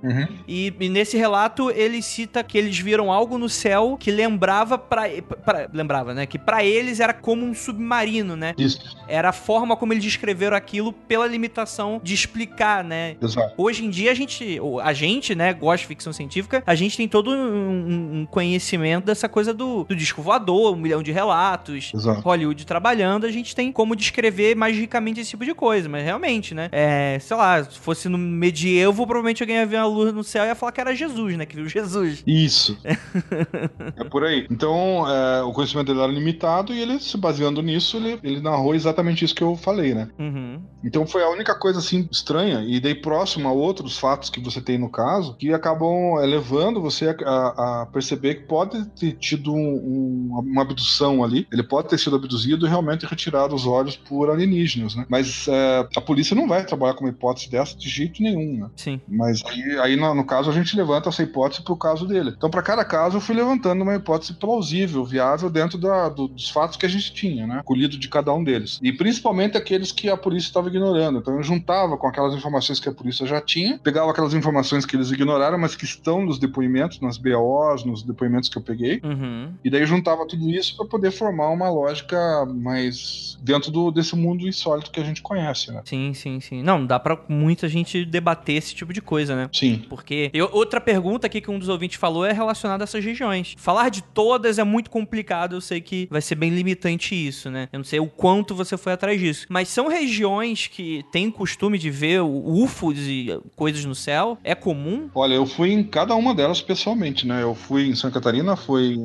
é, em Porto Alegre, é perto de Porto Alegre, na verdade, que ela é perto. Fui ao Rio de Janeiro, fui a São Paulo, nas, nas cidades onde ocorreram, Araçariguama, é, Santa Isabel. É, mas a gente não pode afirmar isso. Na verdade, perto de São Paulo tem uma serra onde aparecem bastante OVNIs, que é no caminho de Araçariguama. Araçariguama fica mais ou menos duas horas, duas horas e meia de São Paulo, é pertinho. Sim. É, são cidades bem próximas. E no meio do caminho eu lembro que um pesquisador local ele me mostrou uma serra e falou: olha, aqui costuma aparecer bastante OVNIs, então a pessoa fotografa, filma tal. Mas por conta da serra mesmo, né? Normalmente, quando você tem serra do mar, é, serra de, de, mais isolada, né, da, de cidades, você tem regiões onde as pessoas veem luzes, veem boitatá, vê, vê objetos voadores não identificados mesmo, vê OVNIs, né? Fotografam, filmam. Então, mas é, nenhuma dessas regiões, a gente pode dizer assim, que é, onde aconteceram mesmo os casos, a gente pode afirmar que realmente são é, regiões que aparecem OVNIs o tempo todo. Algumas teve levantamentos, teve avistamentos. É o caso de Araçarigama que eu falei agora há pouco, que teve vários casos de avistamentos também lá. E depois teve naquela outra região de Pedro Toledo, que eu comentei também, que é perto de, da, de Peruíbe, né? E Peruíbe realmente é uma região bastante propícia, tem bastante casuística lá. Agora, as demais, aquela próxima Porto Alegre, eu não, não levantei casuística é, ufológica naquela região. Também não me lembro de nada. Eu li alguma coisa sobre Porto Alegre, sobre o Rio Grande do Sul. Tenho acesso, inclusive, a um livro de um amigo meu, Vitor Soares, que já é falecido, que escreveu sobre casuística ufológica no Rio Grande do Sul. E naquela região especificamente eu não, não, não tenho muita. É, assim, pode ter tido um ou outro caso, mas não é uma região que sempre tem avistamento. Como é o caso de Peruíbe e o caso de Araçariguama. Essas duas regiões, sim, por conta uma da serra e a outra sendo no litoral. Agora, o caso Máscaras de Chumbo, que já é, se passa no Rio de Janeiro e Niterói, Niterói não é uma região que acontece casuística ufológica assim com, com grande expressão, inclusive na época. Apesar de que quando os dois morreram, isso foi levantado na época pela revista Cruzeiro, inclusive, e depois foi é, narrado no programa Flávio Cavalcante, em outros programas da época, de entrevistas, onde as testemunhas é, apareceram testemunhas de várias pessoas, não só de uma família, uhum porque eles mostraram muito uma família que estava voltando de carro, passando na região e viu um OVNI em cima do local onde os dois rapazes que usavam máscaras de chumbo estavam localizados. Sim, sim, sim. Isso é até aborda, bem abordado até no Linha Direta, que apesar de bem raso, fala um pouco disso, né? Exatamente, isso mesmo. E não sei se o leitor sabe, ou teus ouvintes, né? Uhum.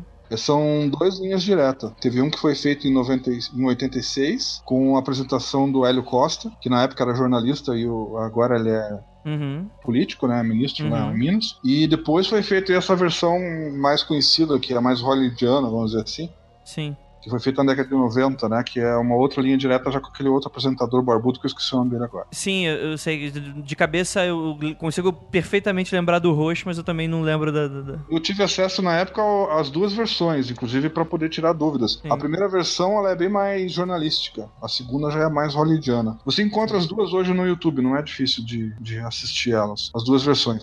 Pô, legal. Eu nem sabia que tinha essa outra versão do, do Linha Direta, uma versão mais antiga. Tem, tem, é muito legal. É bem, é bem mais informativa, bem mais jornalística. Inclusive, é, quem assistir as duas versões vai ficar de cabelo em pé, porque acontece uma coisa que é, chama muita atenção nesse caso também, é, do Máscaras de Chumbo, que é o seguinte: na primeira versão, na versão da década de 80, com Hélio Costa, a Rede Globo foi no, no, no fórum policial para colher informações sobre o caso Máscaras de Chumbo e eles tiveram acesso a- aos arquivos que estavam lá, que eles são públicos. Né? Assim, foi assim que eu consegui também acesso aos arquivos dos, dos demais casos. Quando, só que quando a, a Linha Direta foi fazer o segundo programa, já na década de 90, que eles voltaram lá na, no fórum para tentar colher xerox desse material para poder fazer o segundo programa, eles não conseguiram porque o, o material desapareceu. Caramba. Desapareceu de dentro de um fórum. Para você ter uma ideia, para isso acontecer, tem que ter a assinatura de um juiz. Só um juiz que pode ir lá, pegar esse material e dar sumiço nele. Ninguém mais tem autorização para fazer isso. Uhum. É, tem que ser uma pessoa que tenha um certo poder dentro da justiça para poder ter acesso a esse material. E esse material simplesmente desapareceu. Inclusive, isso é tocado nesse assunto no segundo programa. Eles tocam nesse assunto, eles chegam a comentar isso. E no primeiro, no primeiro programa você vê o material sendo mostrado, no segundo eles só comentam sobre o primeiro material porque eles não tiveram acesso. E eu consegui acesso porque eu fui atrás do Mário Dias, que eu te falei. Uhum. E o Mário Dias ele tinha xerox da época do primeiro programa ainda. Sim. Então eu tive acesso a esse material para poder colocar no livro. Por isso que o livro é interessante em relação ao material é, original dos casos, né? Tanto de laudos policiais, de, é, laudos periciais, perdão, quanto de boletins de ocorrência e testemunhas de, de pessoas da época, né? Tá bem interessante por conta disso. Sim, sim. Não, é, é, é, assim, até rasgando um pouco de cedo, acho que o que mais os ouvintes gostam quando a gente traz você para cá, o caso da Beto Machado, é essa coisa de. É, não é aquela coisa de investigação de, de, de, portal de notícia, né? Ou, ou então site ufológico, né? Você é aquele cara que vai fisicamente até atrás e, e se mete o que muitas coisas. A gente, por exemplo, não faz. A gente brinca que a gente é investigador pelo, pela questão da diversão, do entretenimento da coisa, né? Da gente brincar com essa imagem, então, aí feita pela cultura pop, né? Fox Mulder, tantos outros que a gente tem aí, né? Eu, por exemplo, tô assistindo Twin Peaks, tem bem essa, essa imagem aí do, do da questão do investigador do insólito. Mas acho que o que é admirável é esse trabalho de você fazer todo esse levantamento que, cara, realmente, né? Se a gente for parar pra pensar, até mesmo pelas limitações tecnológicas brasileiras de tantas cidades do interior,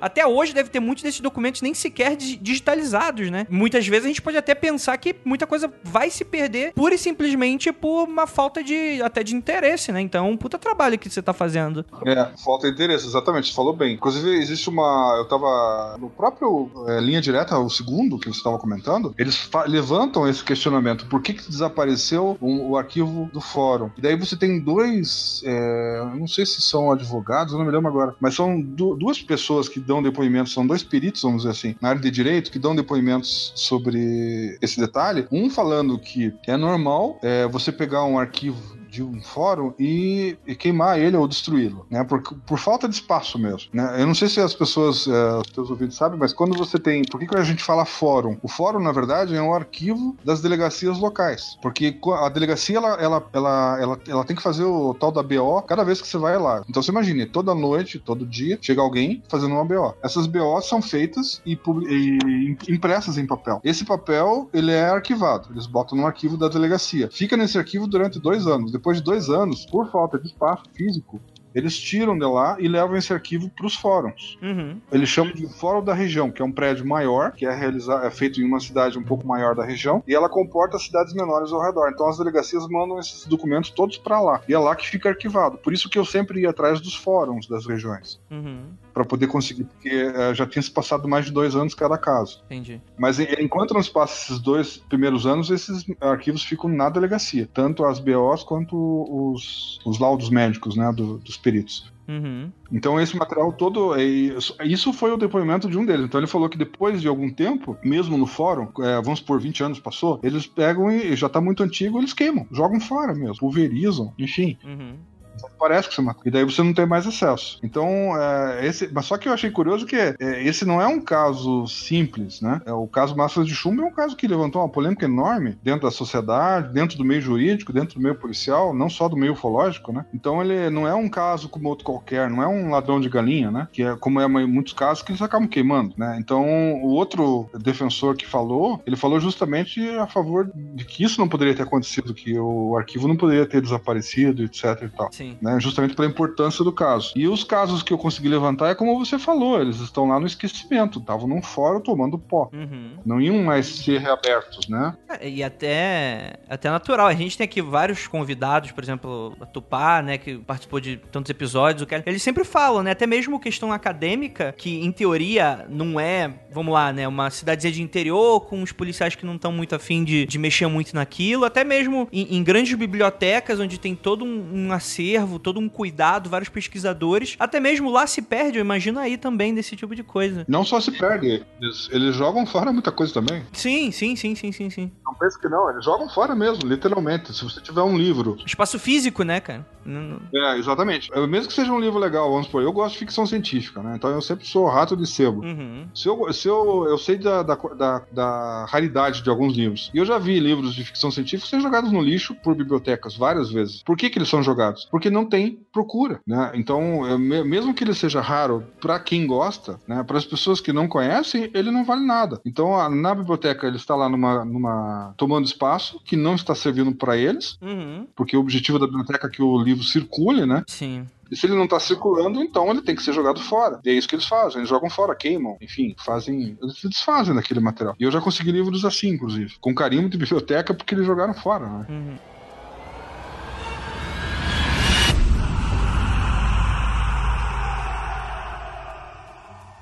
Mas vem cá, Carlos, você, a gente tá comentando um pouco sobre essa coisa, né? Levantando aí supostas coincidências, mas se a gente for bem conspirólogo aqui, você nunca parou para pensar que talvez você possa estar se colocando em risco falando sobre esses casos, caso é, é, essas coincidências sejam realmente alguma coisinha ali tentando desaparecer por baixo dos panos? Você não tem medo de algo acontecer, não? Ah, claro que eu tenho. Já passou na minha cabeça isso sim, com certeza. Nunca, nunca rolou aquele telefonema de madrugada falando, ô, oh, melhor separar com essas coisas aí.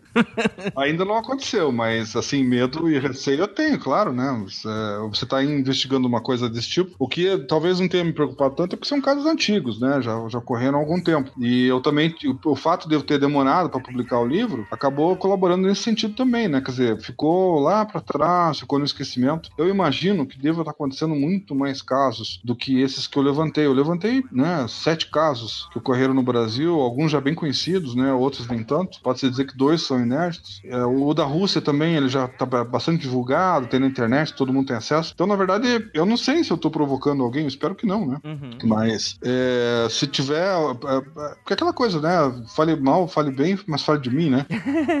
eu acho que eu acho que o, o, governo também se aproveita de situações desse tipo para dizer assim, ó, oh, tá vendo? É folclore, é o, lá o cara que gosta dessas coisas que tá falando sobre isso. Sim, sim, sim. É, a gente chegou a discutir sobre isso recentemente, sobre hoje, assim, uma percepção nossa de casos que estão hoje na atualidade. Por exemplo, com certeza você ficou sabendo daquele lance lá dos OVNIs do Pentágono, né, que teve os últimos anos, teve uma pesquisa de não sei quantos milhões, 12 milhões, que o Pentágono chegou até a vazar alguns vídeos e tal. Você chegou a ver essa história? Então, é, é isso que você está falando de vazar, é justamente o que eu ia comentar agora, né? Eu imagino que devam existir investigadores que se envolveram nesses casos que gostariam que esses casos viessem à tona, inclusive, né? Uhum. É, não, não falando, é, é mesmo que eles façam parte desses grupos aí de, de conspiração que a gente fala, né? De estar tá ocultando e tal, eu acho que mesmo eles têm vontade de falar, de vir à tona, mas eles não conseguem, eles não têm autorização, eles se arriscam, né? Sim, claro, claro. Então eu acho que até eles gostam que a gente fale sobre isso e traga à tona alguns casos desses. É, o, o caso Pedro Toledo, por exemplo, as fotografias do caso, elas estavam, nem sei se eu devia falar isso, mas enfim, elas estavam na casa do investigador, elas não estavam no fórum. Sim, sim. Né, elas deveriam estar no fórum. Sim.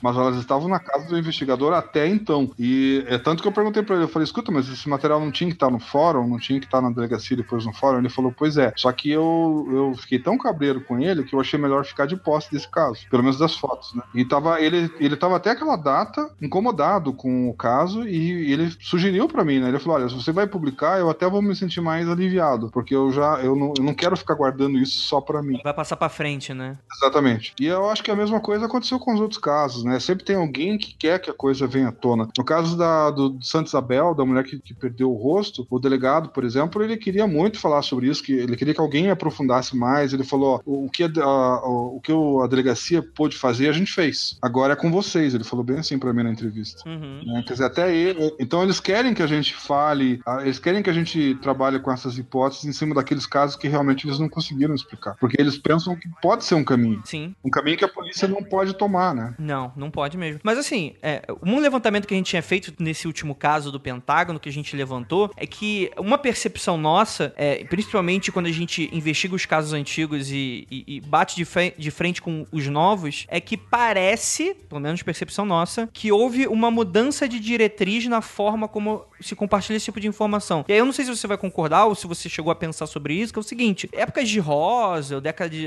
tá indo mais pra frente, década de 70, 80, tinha muito essa coisa de você brigar e esconder informação. Uhum. Hoje parece que, parece até propositalmente tem algumas coisas sendo vazadas Uhum. para como se um, um- ao invés de vamos tentar proibir e com isso fazer as pessoas ficarem curiosas, vamos tentar fazer um controle de informação, liberar coisas que a gente que sejam parcialmente inofensivas, mas que a gente consiga fazer um controle midiático sobre aquilo, não mais ocultar, mas liberar propositalmente coisas in- inocentes pra pintar de ó, a gente que tá controlando a informação é, é isso que pode. Você consegue identificar algo assim? O que, que você acha?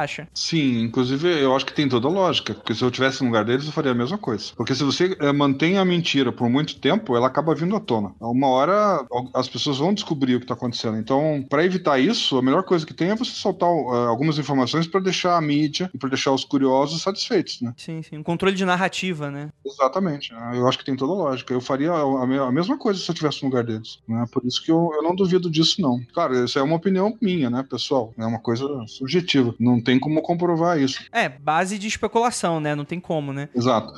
Inclusive, é, dentro dessa caso de mutilações humanas, agora, né, voltando para o conteúdo do livro, é, eu até é, falo na conclusão do livro é, de um documentário que está disponível no YouTube, eu não vou lembrar do nome agora, mas se, você é, digitar lá no YouTube mutilações humanas, eu acho que ele aparece. É, ele, fala, ele fala sobre isso, e eu achei bem interessante, porque se eu tivesse feito o livro antes, esse documentário deve ter uns dois anos, se eu tivesse feito o livro antes, eu não teria acesso a esse documentário, e ele é muito interessante, ele, ele fala, é a narrativa de um agente, um ex-agente da CIA, falando de uma organização que está acima da, do governo americano, é, que usa dinheiro da, da ONU, inclusive, de vários países, para cuidar de casos de mutilações humanas envolvendo envolvida com OVNIs. É um negócio muito louco. Eita. É, é- é alguma, alguma coisa daquele, daquele cara lá do. ah, é- ai, meu Deus, esqueci o nome dele. Daquele empresário americano. O, a gente chegou a citar num, num dos casos que a gente citou sobre o rancho Skinwalker, que é quando você ligava pra NASA pra. Ah, vi um OVNI. Tu caía na. Tipo, o telefone ia pra essa empresa do Bigelow. Acho que é Bigelow o nome do cara. É esse cara ou não tem nada a ver? Eu não, eu não me lembro do nome, eu não,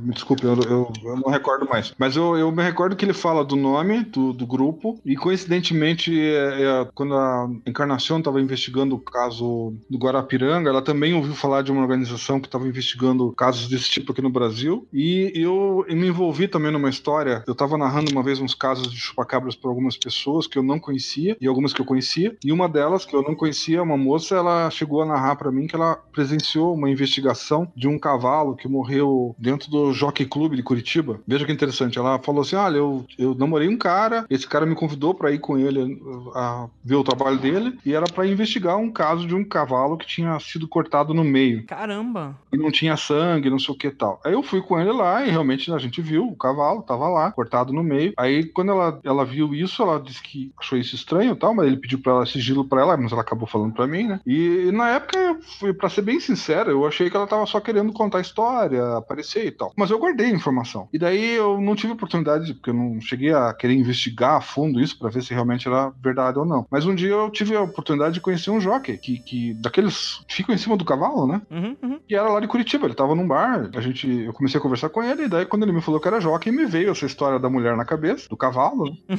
E daí eu perguntei pra ele, assim, como que não quer nada, né? Eu falei, escuta, ah, realmente aconteceu um caso com um cavalo que teria sido cortado no meio, dentro do estábulo lá no, no, no Jockey Club? Aí ele olhou pra mim e falou, sim, teve um caso assim, sim. Aí eu, hã? Aí ele falou assim, é, teve, inclusive foi um raio que cortou ele no meio e tal. Aí eu, ah, tá bom. Quer dizer, raio foi o que saiu na imprensa, né? Foi o que foi dito para as pessoas ficarem tranquilas, porque quando ele me falou desse caso e eu fiz a relação da mulher que me, lá atrás, né, que tinha me contado essa história, eu fiquei cabreiro com isso, né? Então, inclusive eu comento isso no, Claro. eu comento isso na, na conclusão do livro. Fazendo essa relação com esse documentário que eu assisti, né? Que tá falando desse grupo, que é mais ou menos parecido com, esse, com isso que você falou. A pessoa, é, na verdade, ele é um pouco mais sofisticado. Eles têm um, de acordo com esse cara, esse ag- ex-agente da CIA, eles têm um equipamento equipamento de radar que trabalha para eles, que detecta um OVNI quando se aproxima do nosso planeta. Eles sabem onde esses OVNIs estão e quando acontece algum caso de mutilação envolvendo pessoas naquela região onde o OVNI apareceu, essa equipe já está indo naquela direção de avião. E eles, é,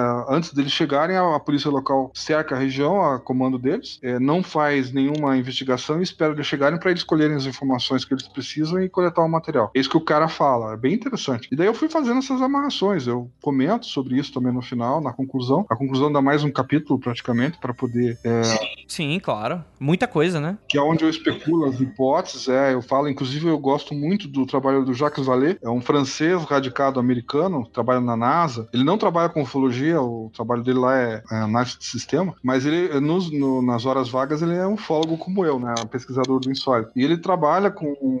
Ele tem publicações muito boas, que infelizmente no Brasil existem poucas. Mas eu fui atrás das publicações mais recentes dele, em espanhol, para poder me atualizar, e é, vi uma teoria dele que eu acho muito interessante, que tem a ver com dimensões paralelas. E aí que eu começo a trabalhar em cima do, do meu livro. É, eu ia fazer justamente essa pergunta final, né? Dentre o tipo de coisa que a gente fosse falar agora, é tipo assim, vamos lá, gente. A gente vamos tirar agora os dados e vamos tentar especular e fazer aquela brincadeira de tentar. Eu ia fazer a pergunta de é, se era mais fácil um extraterrestre ou um ser de outra dimensão. Fazer algo assim. Porque, por exemplo, o caso do, da, da, da, senhora, né, que morreu e depois foram lá ver e ela tava sem rosto, é, vamos, vamos, levar, vamos levar em conta que não foi ninguém que invadiu a casa e, e que é um mega cirurgião que não derruba uma gota de sangue num, num, num né, numa roupa de cama. Vamos fingir que não foi, tipo, que não, não, não sem levar essas hipóteses céticas, né? Sem colocar lá na valha de Ocan ou alguma coisa assim. O que, que, que, você acha que seria o mais provável, será mais possível aí nessa brincadeira de tentar descobrir? É, então, eu trabalhei justamente essa hipótese do dimensões paralelas, que é o caminho que o Jacques Vallée está trazendo para a ufologia. É um caminho que ele já traz desde a década de 70. Só que quando ele começou a pesquisar isso, ele estava, ele tava, na verdade, estudando as bizarrices dos casos ufológicos. É porque tem muita coisa que você consegue explicar com a hipótese de extraterrestres, de descovador vindo para cá. Mas tem muita coisa que você não consegue explicar, mesmo sendo alienígena, porque as leis da física elas são iguais. Então ele, ele começou a seguir um outro caminho, diferente da maioria dos ufólogos, e eu comecei a ler os livros dele e ver esse raciocínio, achei muito interessante. Ele tem um livro chamado Passaporte à Magonia, que é um livro que saiu em espanhol é, na Espanha, não tem no Brasil, em português, mas ele narra várias casuísticas, inclusive desde a época bíblica, trazendo é, casu é, casuísticas estranhas e bizarras para poder justificar essa teoria dele. Mas ele só, ele só especula nesse primeiro livro. Ele aprofunda bem isso num livro mais recente dele, eu não sei se eu vou lembrar do nome agora, eu, eu comentei no livro, inclusive ele está na minha, no meu referencial biográfico, que eu faço várias citações desse livro, do, do Jacques Vallée. Uhum. É, eu não vou lembrar agora. Mas ele, ele, ele narra especificamente isso, ele trabalha bem com essa hipótese de que é uma dimensão paralela. Inclusive, eu trago daí as novas descobertas sobre dimensões paralelas, feitas pela ciência, ortodoxas, vamos dizer assim, né, pela ciência dos céticos e não relacionados a OVNIs, né, para poder fazer essa amarração e mostrar que a probabilidade existe, inclusive está sendo tocado em tudo quanto é sério ultimamente, né? Sim, sim. Se fala sobre isso. É porque essa hipótese do, dos extraterrestres, de alienígenas, ela, ela perdurou por um bom tempo. Mas agora eu acredito que a hipótese do Jacques Vallée, ela, ela responde muito melhor a vários fatores que a gente vê dentro da ufologia, inclusive é, dentro desses casos, dessa casuística que eu analisei dentro do meu livro, né, de mutilações humanas. Sim, perfeitamente, perfeitamente. Então tá bom, Carlos Alberto Machado. Acho que a gente já pode encerrar. Você quer dar mais alguma informação antes da gente passar pelas despedidas? Eu acredito que deu para falar bastante coisa legal, né? Deixou, deixou o ouvinte aí curioso, espero. É, lembrando que a introdução do livro está disponível, que daí tem na introdução tem mais um monte de casuística que eu não, não mencionei aqui. Vou deixar um link no post. Já vai dar uma pitadinha de sal legal assim, vai deixar o pessoal bem curioso e vai ficar com vontade de ler mais. E daí eu tenho certeza que eles vão achar interessante. Eu tô, eu tô trabalhando com o editor para ver mais tarde. Por enquanto a gente está lançando o livro em papel, mas ele ficou com mais de 300 páginas, tá? Uhum. É, é maior que os olhos do dragão, se eu não me engano, certo? Não, ele tá mais ou menos do mesmo tamanho, assim. É que eu li digital, então eu não, não, não tenho a percepção de quanto que, que foi, mas eu li bem rápido, inclusive, né? Foi uma leitura bem fácil. E, a, e o formato, eu tô estudando com ele pra gente é, esperar um pouco, né? Dar um tempinho e lançar ele de, de, formato digital também. Como eu fiz com Olhos de Dragão, né? Uhum. Só que eu não vou demorar tanto, porque o Olhos de Dragão eu demorei quase 20 anos pra lançar ele digital, né? E eu, esse outro aí eu quero ver se demora menos, né? Sim, sim, sim. Não, vai, vai, vai demorar demora menos, com certeza. Até porque tem gente de fora do Brasil que quer ler o livro, né? Tem uma amiga minha da Espanha que falou: ah, como é que eu vou ler aqui na Espanha, né? Não tem como comprar, fica muito caro. Aí eu concordei com ela. Eu falei: é, realmente, só de modo digital para poder ler em outros países e ficar mais tranquilo, né? É, eu pessoalmente eu tenho o Olhos de Dragão digital porque eu não consegui uma cópia física, porque pessoalmente eu gosto, esse tipo de livro eu gosto de montar aquela biblioteca do culto em casa, aquela biblioteca escondidinha ali, falar, ó, cara, esse, aquele livro ali você não pode mexer. Mas, no, mas geral, claro, em questão de acessibilidade, com certeza o digital é um fator bem interessante até. É, dispensa provavelmente o preço de transporte, frete, esse tipo de coisa também, né? Fica mais acessível aí pro pessoal. Bem, Perfeitamente, então. É... Carlos, muito obrigado pela participação mais uma vez. É, espero que você participe mais vezes, né? É, esse encontro sobre mutilações humanas a gente já estava já tava marcado desde que a gente terminou de Chupacabra. Você é, gostaria, né? Você tá trabalhando em mais alguma coisa que a gente poderia talvez abordar no futuro? O que você acha? Olha, por enquanto, eu acho que é isso. Tem os, uh, os, uh, os agroglifos, né? Que eu tenho investigado também. Uhum. Que eu, eu fui no, verificar alguns casos nacionais. Eu fui a Santa Catarina no primeiro caso, que foi em 2006. Pesquisei mais dois casos que ocorreram aqui perto de onde eu tô morando agora, que é uma cidade chamada Prudentópolis, interior do Paraná, que também ocorreram casos. A gente pode fazer um programa sobre isso, se você quiser, ia ficar interessante também. Perfeitamente, é um tipo de programa que a gente sempre, sempre o pessoal sempre cobra, né? E é aquele mistério clássico de ufologia, né? É, o pessoal vai gostar, tem bastante coisa interessante sobre isso. Enfim, é, mas é, no mais, é, os casos de mutilações humanas, eu acho que eu dei uma geral para vocês. Ficou, eu imagino que com a publicação do livro talvez apareçam outros casos que eu não tenho conhecimento, né? Uhum. Ou, ou eu vou poder aprofundar mais alguns casos que foram mais superficiais, porque por falta de, de oportunidade mesmo, né? Uhum. Como eu narrei. Porque sempre tem um caso principal, né? Como eu coloquei. No caso da mulher lá sem rosto, por exemplo, né? O Santa Isabel. E daí tem dois casos secundários, que são da Bahia e da mulher São Paulo, que eu não consegui aprofundar por falta de interesse até da, das pessoas, é, dos, dos, familiares envolvidos, que não querem falar sobre isso. Uhum. Então eu, eu me restringi mais ao que eu consegui dentro da, da, da, imprensa mesmo, né? Eu não consegui aprofundar muito por conta disso. No caso da Bahia, eu até fui a Salvador, mas eu fui por um outro motivo. E daí eu pensei, eu vou aproveitar que estou aqui e vou pesquisar aquele caso do menino. E daí eu descobri que ficava 400, quase 500 quilômetros de onde eu tava. então ficou inviável por conta disso, mas assim não era, não foi falta de vontade, muito pelo contrário. Eu tentei ir atrás e eu fui impedido por obstáculos que não eu não tinha como superar. Pode ser que eles sejam superados agora com o tempo. Né? Sim, com certeza. Vamos esperar. E imagino que devam ocorrer outros casos que eu nem, não tenho conhecimento, mas que talvez as pessoas, leitores do livro, passem para mim desse caso. Né? Com certeza, com certeza. É, tem, eu imagino que deve ter contato seu dentro do livro, né? Sabe que eu não me lembro? também é uma informação muito específica também. Você deve ter fechado já isso aí há muito tempo. Só faltava essa, não, não tá lá o meu, o meu, o meu e-mail, né? Mas qualquer pessoa que me procurar no, no Facebook pelo meu nome completo vai me encontrar, não é difícil. Beleza, não, show de bola então. Qualquer coisa o pessoal procura, né? É, afinal de contas, tá escutando aí, cada um aqui a gente brinca que os ouvintes também são investigadores, eles vão, vão conseguir te achar caso tenha mais algum relato para te passar. É, faz parte da pesquisa, né? Sim, sim, com certeza. Muito obrigado, Carlos. Vamos ficar por aqui. Bora lá para a área de contatos imediatos, nosso momento de comentários e a gente fica nessa. Não olhe para trás.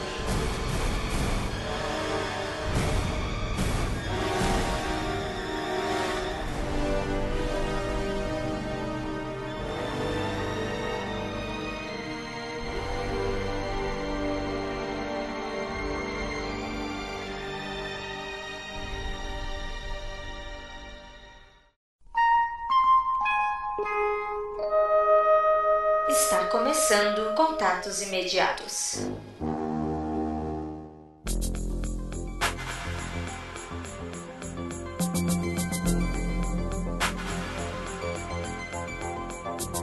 E chegamos aqui agora no momento de contatos imediatos, seu momento. O momento do ouvinte aqui. Eu imagino que deve estar muita gente ansiosa por esse momento, desse episódio. Cara, porque se você não sabe, tá dando mole, a gente vai gravar sobre o último episódio, né? A gente vai ler os comentários aqui do episódio 194, né? Cinegnose e armas parapolíticas, que deu um fuso e, e eu nunca fiquei tão. Mentira, já fiquei mais feliz em outras oportunidades, mas eu estava realmente bastante empolgado para ver como é que seria a reação do pessoal e tal. E cara, que exercício antropológico bacana é, é, navegar pela navegar pelas opiniões das pessoas e tal, cada um falando uma coisa diferente, tendo uma opinião sobre. Cara, que excelente. Muito bom, muito bom. Gostei. É... Bem, é, eu tô aqui com um ouvinte, porque afinal de contas, os nossos apoiadores também participam na construção do Mundo Free Confidencial e também nas conversas e tal. E eu tô aqui com um deles, que é o Alexandre Caetano. E aí, cara, beleza? Ô, Andrei, beleza, cara. Meu, muito feliz aqui por estar tá participando, né? Minha primeira vez. E espero representar bem aí com o, o, os fãs, né? Os ouvintes e os apoiadores, cara. Muito bacana estar tá aqui mesmo. Olha aí, olha aí. Então tu sabe o que, que o pessoal disse sobre a primeira vez, né? não tenho a menor ideia. Ah, depois eu te conto. antes, Ai, antes, de qualquer coisa, vou até depois te perguntar o que você achou do episódio. Ah, é, legal. Pra falar a verdade, acho que eu vou até te perguntar. O que, que você achou do episódio? Vamos começar assim. Cara, sério, é muito. Foi muito doido, meu. Muito doido porque eu não pensei que num, num, uma pessoa, né, com uma teoria pudesse falar sobre mente, sobre política, sobre mídia, sobre, cara, até a história da evolução ali tava ali no meio, cara. Meu, foi muito doido, cara. Eu, eu, eu, eu, confesso que eu fiquei um pouquinho confuso no início, mas depois eu consegui sacar uma certa linha ali do cara, do entrevistado. Mas, meu, é um exercício mesmo de, de, de concentração e de, sabe, de abrir a mente mesmo.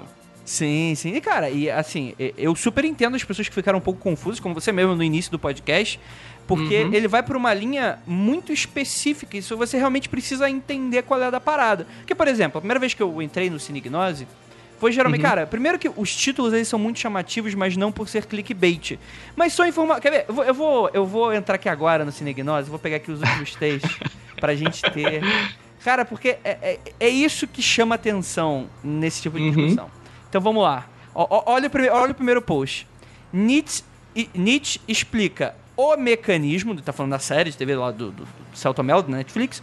Série Nossa. explora o veneno psíquico nacional do ressentimento. Aí tu fala, caralho, que porra é essa? Aí tu vai ler a parada e tu tá esperando um negócio. E, cara, tipo, não é que não tem a ver. Não, na verdade, ele explica. Eh, tá tudo ali. O título ele é bem explicado e, e, e ele uhum. vai destrinchando aquilo que tá no próprio título, né? Então não é um clickbait mas tu fica, cara, que coisa diferente. Não, cara, é muito doido. Você sabe que no início do episódio, Andrei, eu não sabia se ele tava indo pra uma linha mais cética ou se ele tava indo pra uma linha mais believer, né? Mas como eu pensei, poxa, ele escreveu toda uma tese, o cara tá relacionando tudo. Aí eu falei, meu, daqui a pouco o cara vai chegar nos, nos reptilianos, sabe? Eu falei, meu, que doido. Vambora, sim, vamos ver até onde isso vai. Sim, e cara, e é muito legal porque assim, eu tipo, já de acompanhar o trabalho dele há algum tempo e ao conversar com ele também, inclusive eu até refaço essa dúvida que eu tenho no meio do episódio. Que eu, uhum. que eu uhum. pergunto, né? Se o pessoal escutou até o final, e vai lembrar que eu pergunto, pô, mas isso aí é, é, é, é o que? É verdade ou não? E tipo, e ele dá aquela, aquela meio que. Não é uma desconversada no, no mau sentido, assim. Mas eu acho que para ele é, é, é um discurso muito dúbio só que para ele, como uma questão acadêmica, ele torce muito o nariz para essa questão da conspiração. Ele gosta da narrativa. Ele, pelo que dá a entender, ele é um cara que ele estuda a narrativa da coisa. O que para uhum. mim é super interessante pra gente pensar e analisar e pensar naquele no e si.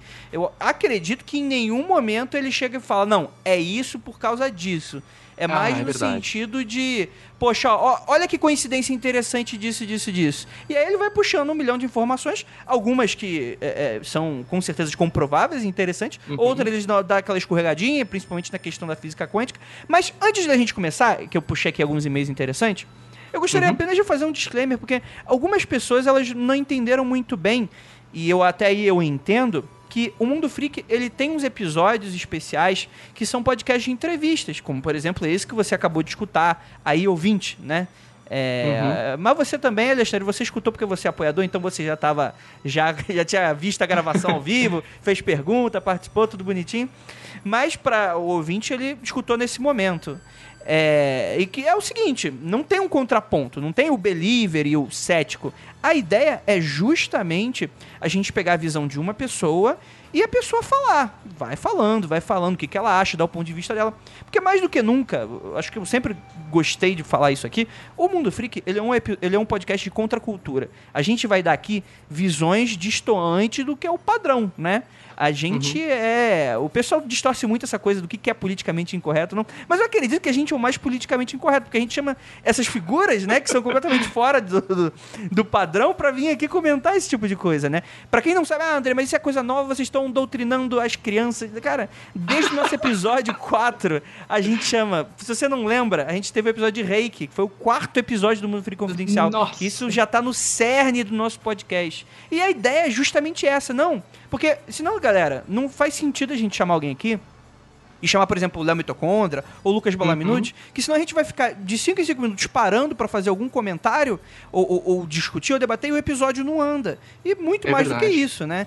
Muitas vezes, alguém que tem uma visão mais diferenciada vai pegar alguém que não acredita o cara ah, pode até, até às vezes achar que a gente tá, tipo, tentando é, é, é, desmembrar a, a opinião do cara e, e às vezes ele pode achar meio, meio agressivo de certa forma, não sei. Então a ideia é pegar alguém que não seja tão maluco assim, né? Que a gente não dá ouvido pra todo mundo. E a gente, beleza. A gente teve os episódios com Del Débio. A gente teve vários episódios que são assim, né? E o objetivo, como a gente acredita muito que o nosso ouvinte é um ouvinte mais, mais premium, né?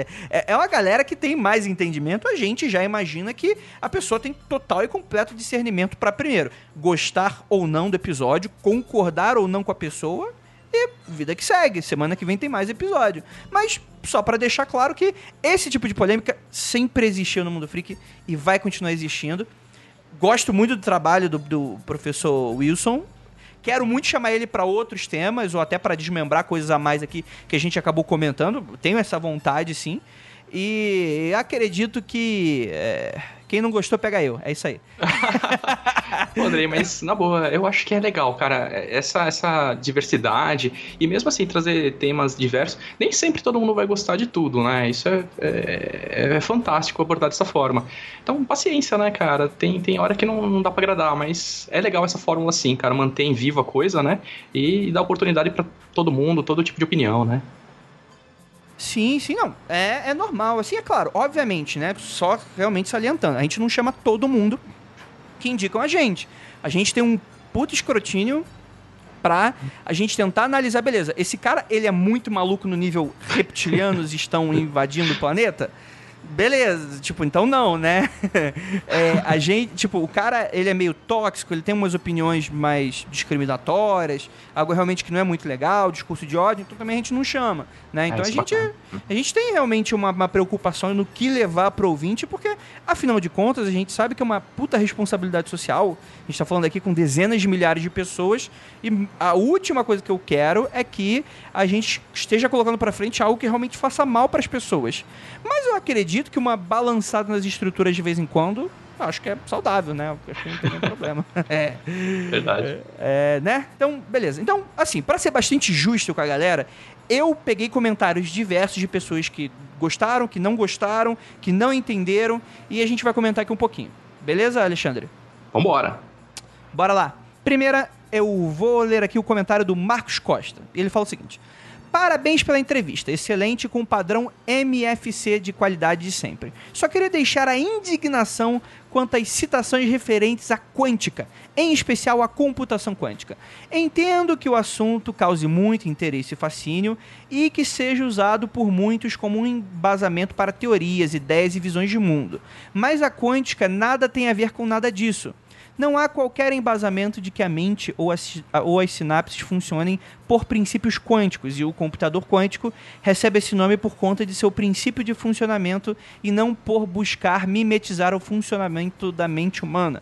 No mais, parabéns pelo professor, pelo, parabéns professor pelo blog, pela entrevista e um muito obrigado. Eu gostei muito do comentário do Marcos, porque assim, ele é, o episódio, mas mesmo que ele não elo- elogiasse, ele, ele dá um contraponto extremamente educado. E assim, por incrível que pareça, eu concordo muito com o Marcos, né? Me deu uns comichãozinhos quando ele citou física quântica, porque é, eu acredito que quem acompanha o Mundo Freak há, há muito tempo sabe que a gente meio que dá uma torcida de nariz pra essa galera que, né, dá uma, dá uma distorçãozinha. Só que eu pensei assim, cara, eu não vou cortar esse momento porque parece que eu tô enganando as pessoas. Não, eu acho que eu dei o, o- a opinião do, do professor Wilson na íntegra. Acredito que há ali um equívoco, sim, né? E, e outras partes também.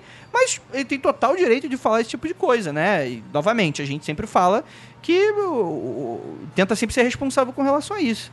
É, eu, eu confesso que quando eu vi esse comentário, eu pensei na hora no, no Lucas mesmo, né, Blaminucci e no, no Ivan, porque eles também torcem o nariz quando acontece algum fenômeno, aí as pessoas tentam explicar que ah, é magnetismo, ah, é um campo gravitacional, ah, é energia. Sim. Então, se, se com esses termos eles já ficam pistola, imagina quando já vai para um campo ainda que está sendo pesquisado e as pessoas tentam justificar um fenômeno com esse tipo de, de argumento, né? Então eu pensei, Sim. "Ih, cara, lá vem polêmica com céticos e principalmente os pesquisadores, né? É, Não só isso, né, cara? O Lucas chegou, desabafou comigo esses dias, falou, pô, Andrei, uma galera vindo falar comigo. A galera provavelmente achou que se ele fosse dar uma crítica no, no, no- post, alguma coisa assim, a gente ia de alguma forma censurar, cortar ou, ou ser agressiva, mas, e, e- foram nele, né, que tem um pouco mais de confiança quanto a ser cético. E não tem nada disso, tipo, eu e o Lucas falou, pô, o pessoal ficou ali me enchendo o saco, né, no, no, não Pô, no- mau cético fofo. É, é, pois é, né, cara? O Lucas se tornou aí, né? Cara, no, no fundo, o mundo vai acabar e o Lucas vai ser o último cara que vai, vai ter uma opinião um pouco mais sensata, né? Daquele jeitinho dele. Bem, eu vou ler aqui o próximo comentário, é do Wilson Lira Cardoso. E ele fala o seguinte: Com todo respeito pelo convidado, até porque recomendei links do Cinegnose recentemente. Eu discordo da tese dele de que Black Box e a onda de manifestações de 2013 foram uma espécie de guerra híbrida, deliberada com o objetivo de desestabilizar o país devido à abertura do Banco dos BRICS e o destaque que o Brasil vinha tendo no cenário internacional. Que é uma tese bastante comum e repetida entre é, petistas, e não estou usando essa palavra ou argumento em um sentido pejorativo, ela realmente é bastante difundida nesse meio, tanto é que é, ela também está presente no artigo do Haddad na Piauí. Vi- a- abre aspas. Vivi na pele o que aprendi nos livros. Fecha aspas. Eu entendo que essa declaração fez parte de um contexto mais amplo da conversa, que era sobre semiótica e sincronicidade. Eu acho bom a gente pontuar isso aqui. Mas, por navalha de Ockham, é simplesmente muito mais fácil associar a explosão da Primavera Árabe em diversos países da jornada de junho do Brasil com uma grande expansão da utilização nas redes sociais como Twitter e Facebook e da expansão na utilização de vídeos online nesse período. Afinal, quantas pessoas não se revoltam e passam a participar das manifestações exatamente diante da força das imagens que circulavam naquela época? Olha, eu concordo muito com o Wilson, acho que ele tem um ponto muito brilhante aqui relacionado a isso. A gente está vivendo um momento político hoje único, que a gente nunca viveu antes, apesar de a gente, eu acreditar particularmente que existem realmente ciclos, mas a gente nunca teve a, a informação viajando tão rápido e, e atingindo tantas pessoas, então a gente está vendo um fenômeno novo aí de, de realmente, né? Então, é, juntar pessoas em uma revolta é muito comum, tanto que na Primavera Árabe a primeira coisa que caiu foi o Twitter, né? É, é, as, as pessoas começaram a, a- se movimentar. E tanto que te- 2013 também, né? Teve aqueles eventos de Facebook de milhões de pessoas, né? Que, que acabou gerando esse tipo de coisa. Então, a gente está realmente vendo um fenômeno novo aí. É, mas eu acredito que o Wilson também dá uma pontuada nisso, de que é, a gente estava num contexto muito amplo da conversa, né? E estava nessa coisa de ficar pescando uma coisinha aqui, uma coisinha ali, e no contexto geral dá esse tipo de é, é, esse tipo de confusão mesmo. Mas eu, eu, eu concordo muito com o que o Wilson está falando aqui. Eu, eu, eu, creio, creio, creio, creio. É, nunca se discutiu tanto, né? Nunca se defendeu tanto as próprias opiniões, né? E o embate aí vai, vai acontecer mesmo, né? É, cara, é bem bacana o comentário mesmo do Wilson. E, cara, é, é- é polêmico. É, eu, eu acho bastante polêmico. É, eu achei até interessante que o entrevistado ele começou a abordar a política, né? E relacionar a política no, no, no que ele estava. Na teoria, né? Que ele estava explicando. E aí, a hora que ele começou a falar de partido, começou a especificar, eu falei, hum, isso também vai, vai, né, vai ferver. E, mas assim, eu também achei curioso ele colocar aqui os black blocks, né, como se fosse um, um algo que estava plantado lá para incitar um pouco mais, né, da violência, seja para um lado ou para o outro, né. Bacana, eu, eu, eu achei, assim, se tem algo de conspiratório aí já, eu, eu já penso nisso também. Né, que é plantar coisas para incitar a violência ou para amplificar né, determinado tipo de opinião, acho que é, sei lá, tá, tem, acho, acredito que tem muita coisa imersa aí nesse meio.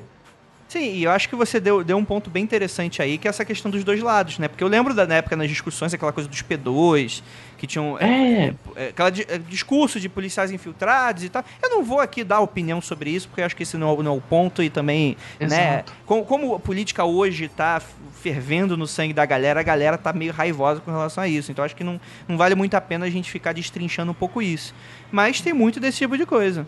E ele continua aqui, o comentário. Não que, uma vez que esse fenômeno tenha ocorrido, não tenha tido uma manipulação midiática desse mesmo fenômeno posteriormente, até mesmo durante o impeachment, com apoio financeiro a grupos. Mas meu argumento é que a eclosão de um fenômeno social como foram a Primavera Árabe e a Jornada de Junho pode ser provocado assim de maneira não pode ser provocado assim de maneira tão artificial, pois seria o equivalente a um exército controlar o clima e gerar uma tempestade para atacar. Quando será mais óbvio e fácil um exército esperar ocorrer oportunidades de uma tempestade para isso acontecer? Ju- Cara, o, é, o Wilson aqui, ele- eu acho que ele tá matando a pau. Concordo bastante com o que ele tá É falando. um fantástico. Não, acho que, é, acho que é bem isso aí mesmo. Cara, até porque, tipo, se realmente existisse um mecanismo. ah, Vamos tentar não dar jabá pro Netflix. Se existisse realmente um, né, um algoritmo que inflasse as pessoas ali, cara, isso aí provavelmente valeria milhões e estaria to- toda hora, todo momento, qualquer gente que tivesse insatisfeita compraria e, e ativaria esse algoritmo para esse tipo de coisa. Acho que não é assim também, não. É, concordo, concordo muito com o que o Wilson tá falando aqui.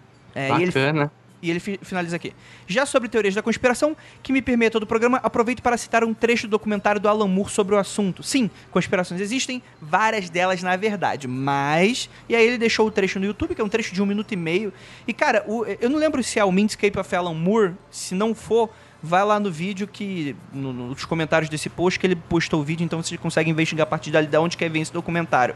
Mas eu concordo muito com o Alan Moore, né? Que ele fala que é, em dado momento pediram um, um- um- um- coletivo, um grupo pediu para ele fazer um quadrinho sobre, fazer uma pesquisa sobre para quadrinho é, envolvendo conspiração, CIA, FBI, esse tipo de coisa, né? O Uhum. que, que ele achava e descobria daí.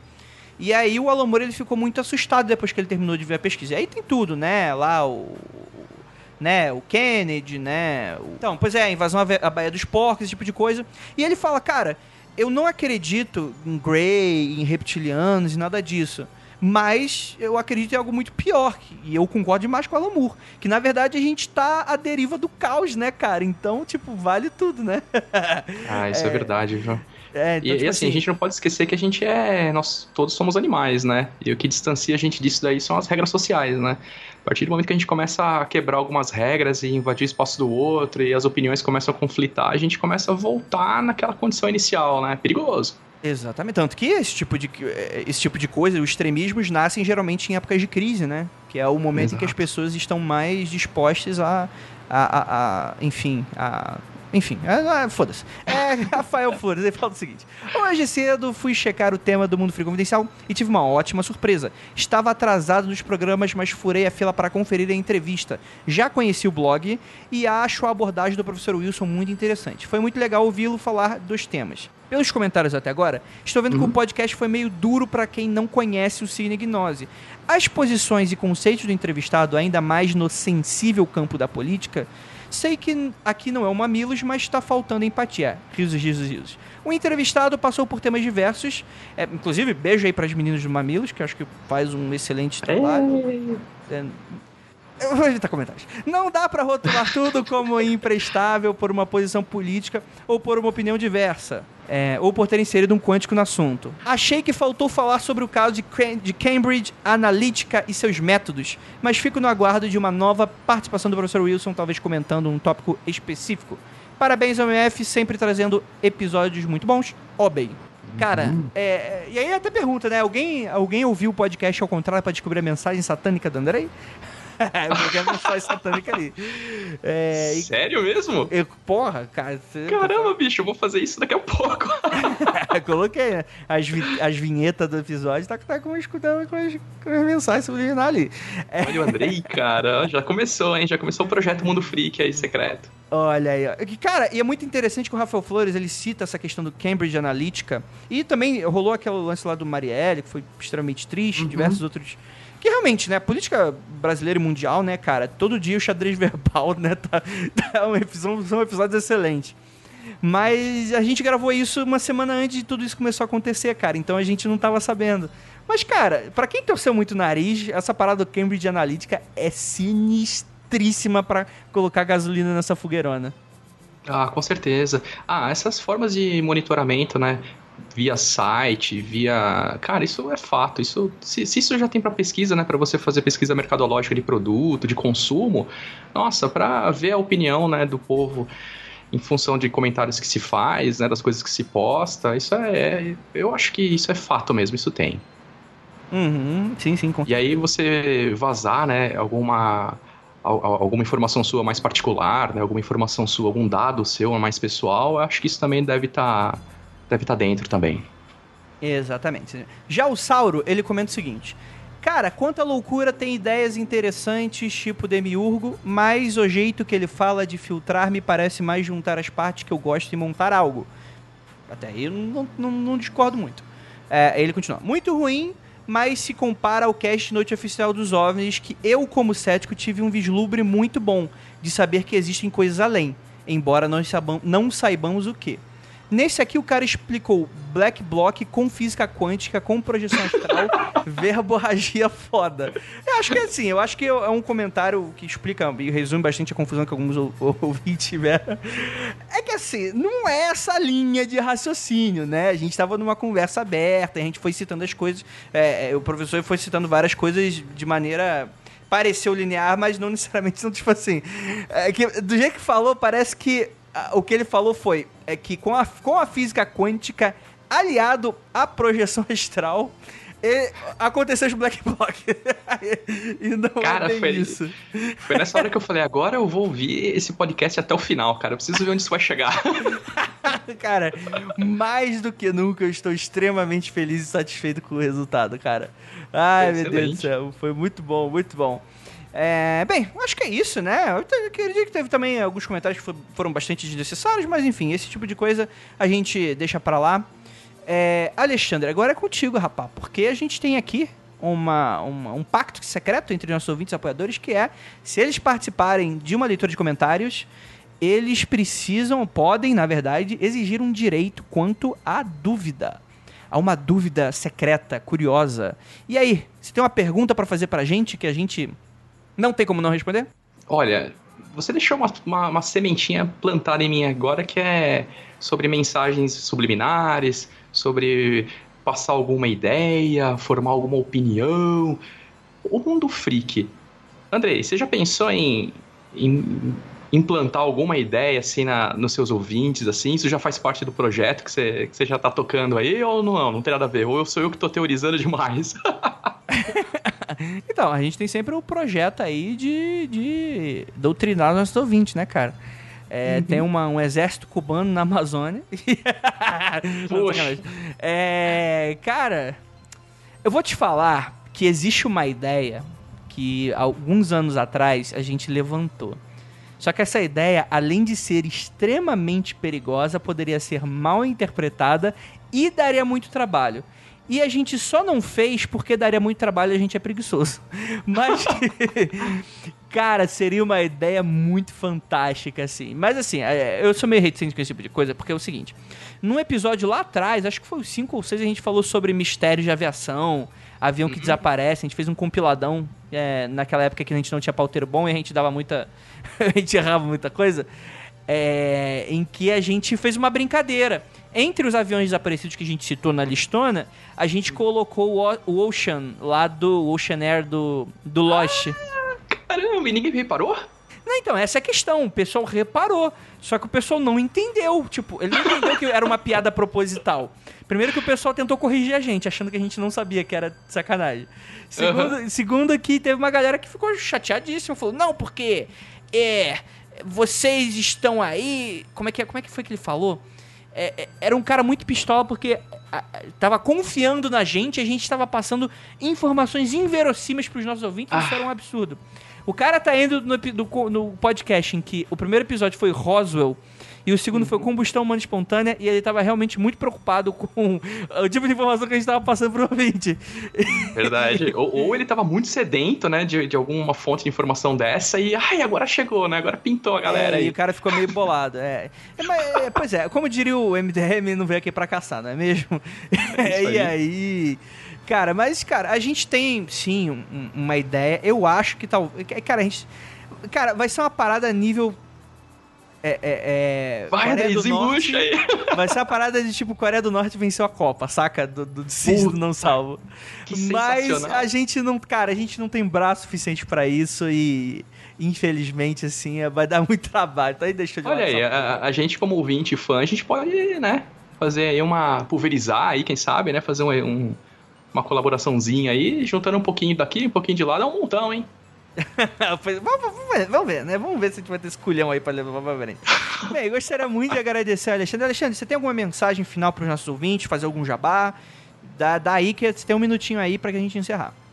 Legal. Não, cara, putz, eu só posso, só tenho a agradecer, né? Eu, eu tenho gostado muito de, de, de apoiar vocês nos seus projetos. Tudo que vocês fazem, vocês fazem com extrema qualidade, né? Vocês têm muito carinho pelos fãs. Nós já nos vimos pessoalmente, né? Nos encontros, nos freakouts, né? E, meu, é uma galera muito do bem, cara. Vocês são fantásticos e, gente, é isso aí, meu. Vamos, vamos levar a vida com mais leveza, buscar conhecimento e, e ouvir o Mundo Freak aí, que é sensacional. Ah, é, quando você não fala assim, galera do bem, que o pessoal acha que a gente não é sataneiro e que faz pacto e mata criança. Ah, é verdade, é verdade. tá bom, vai. A galera é mais de boa, uma galera de boa.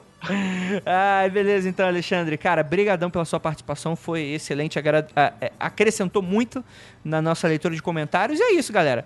Ficamos por aqui, mais um Mundo Free Confidencial. E é aquilo, não olhem para trás. Com a física, cuidado com a física quântica. E com a projeção astral e o Black Block. Cuidado.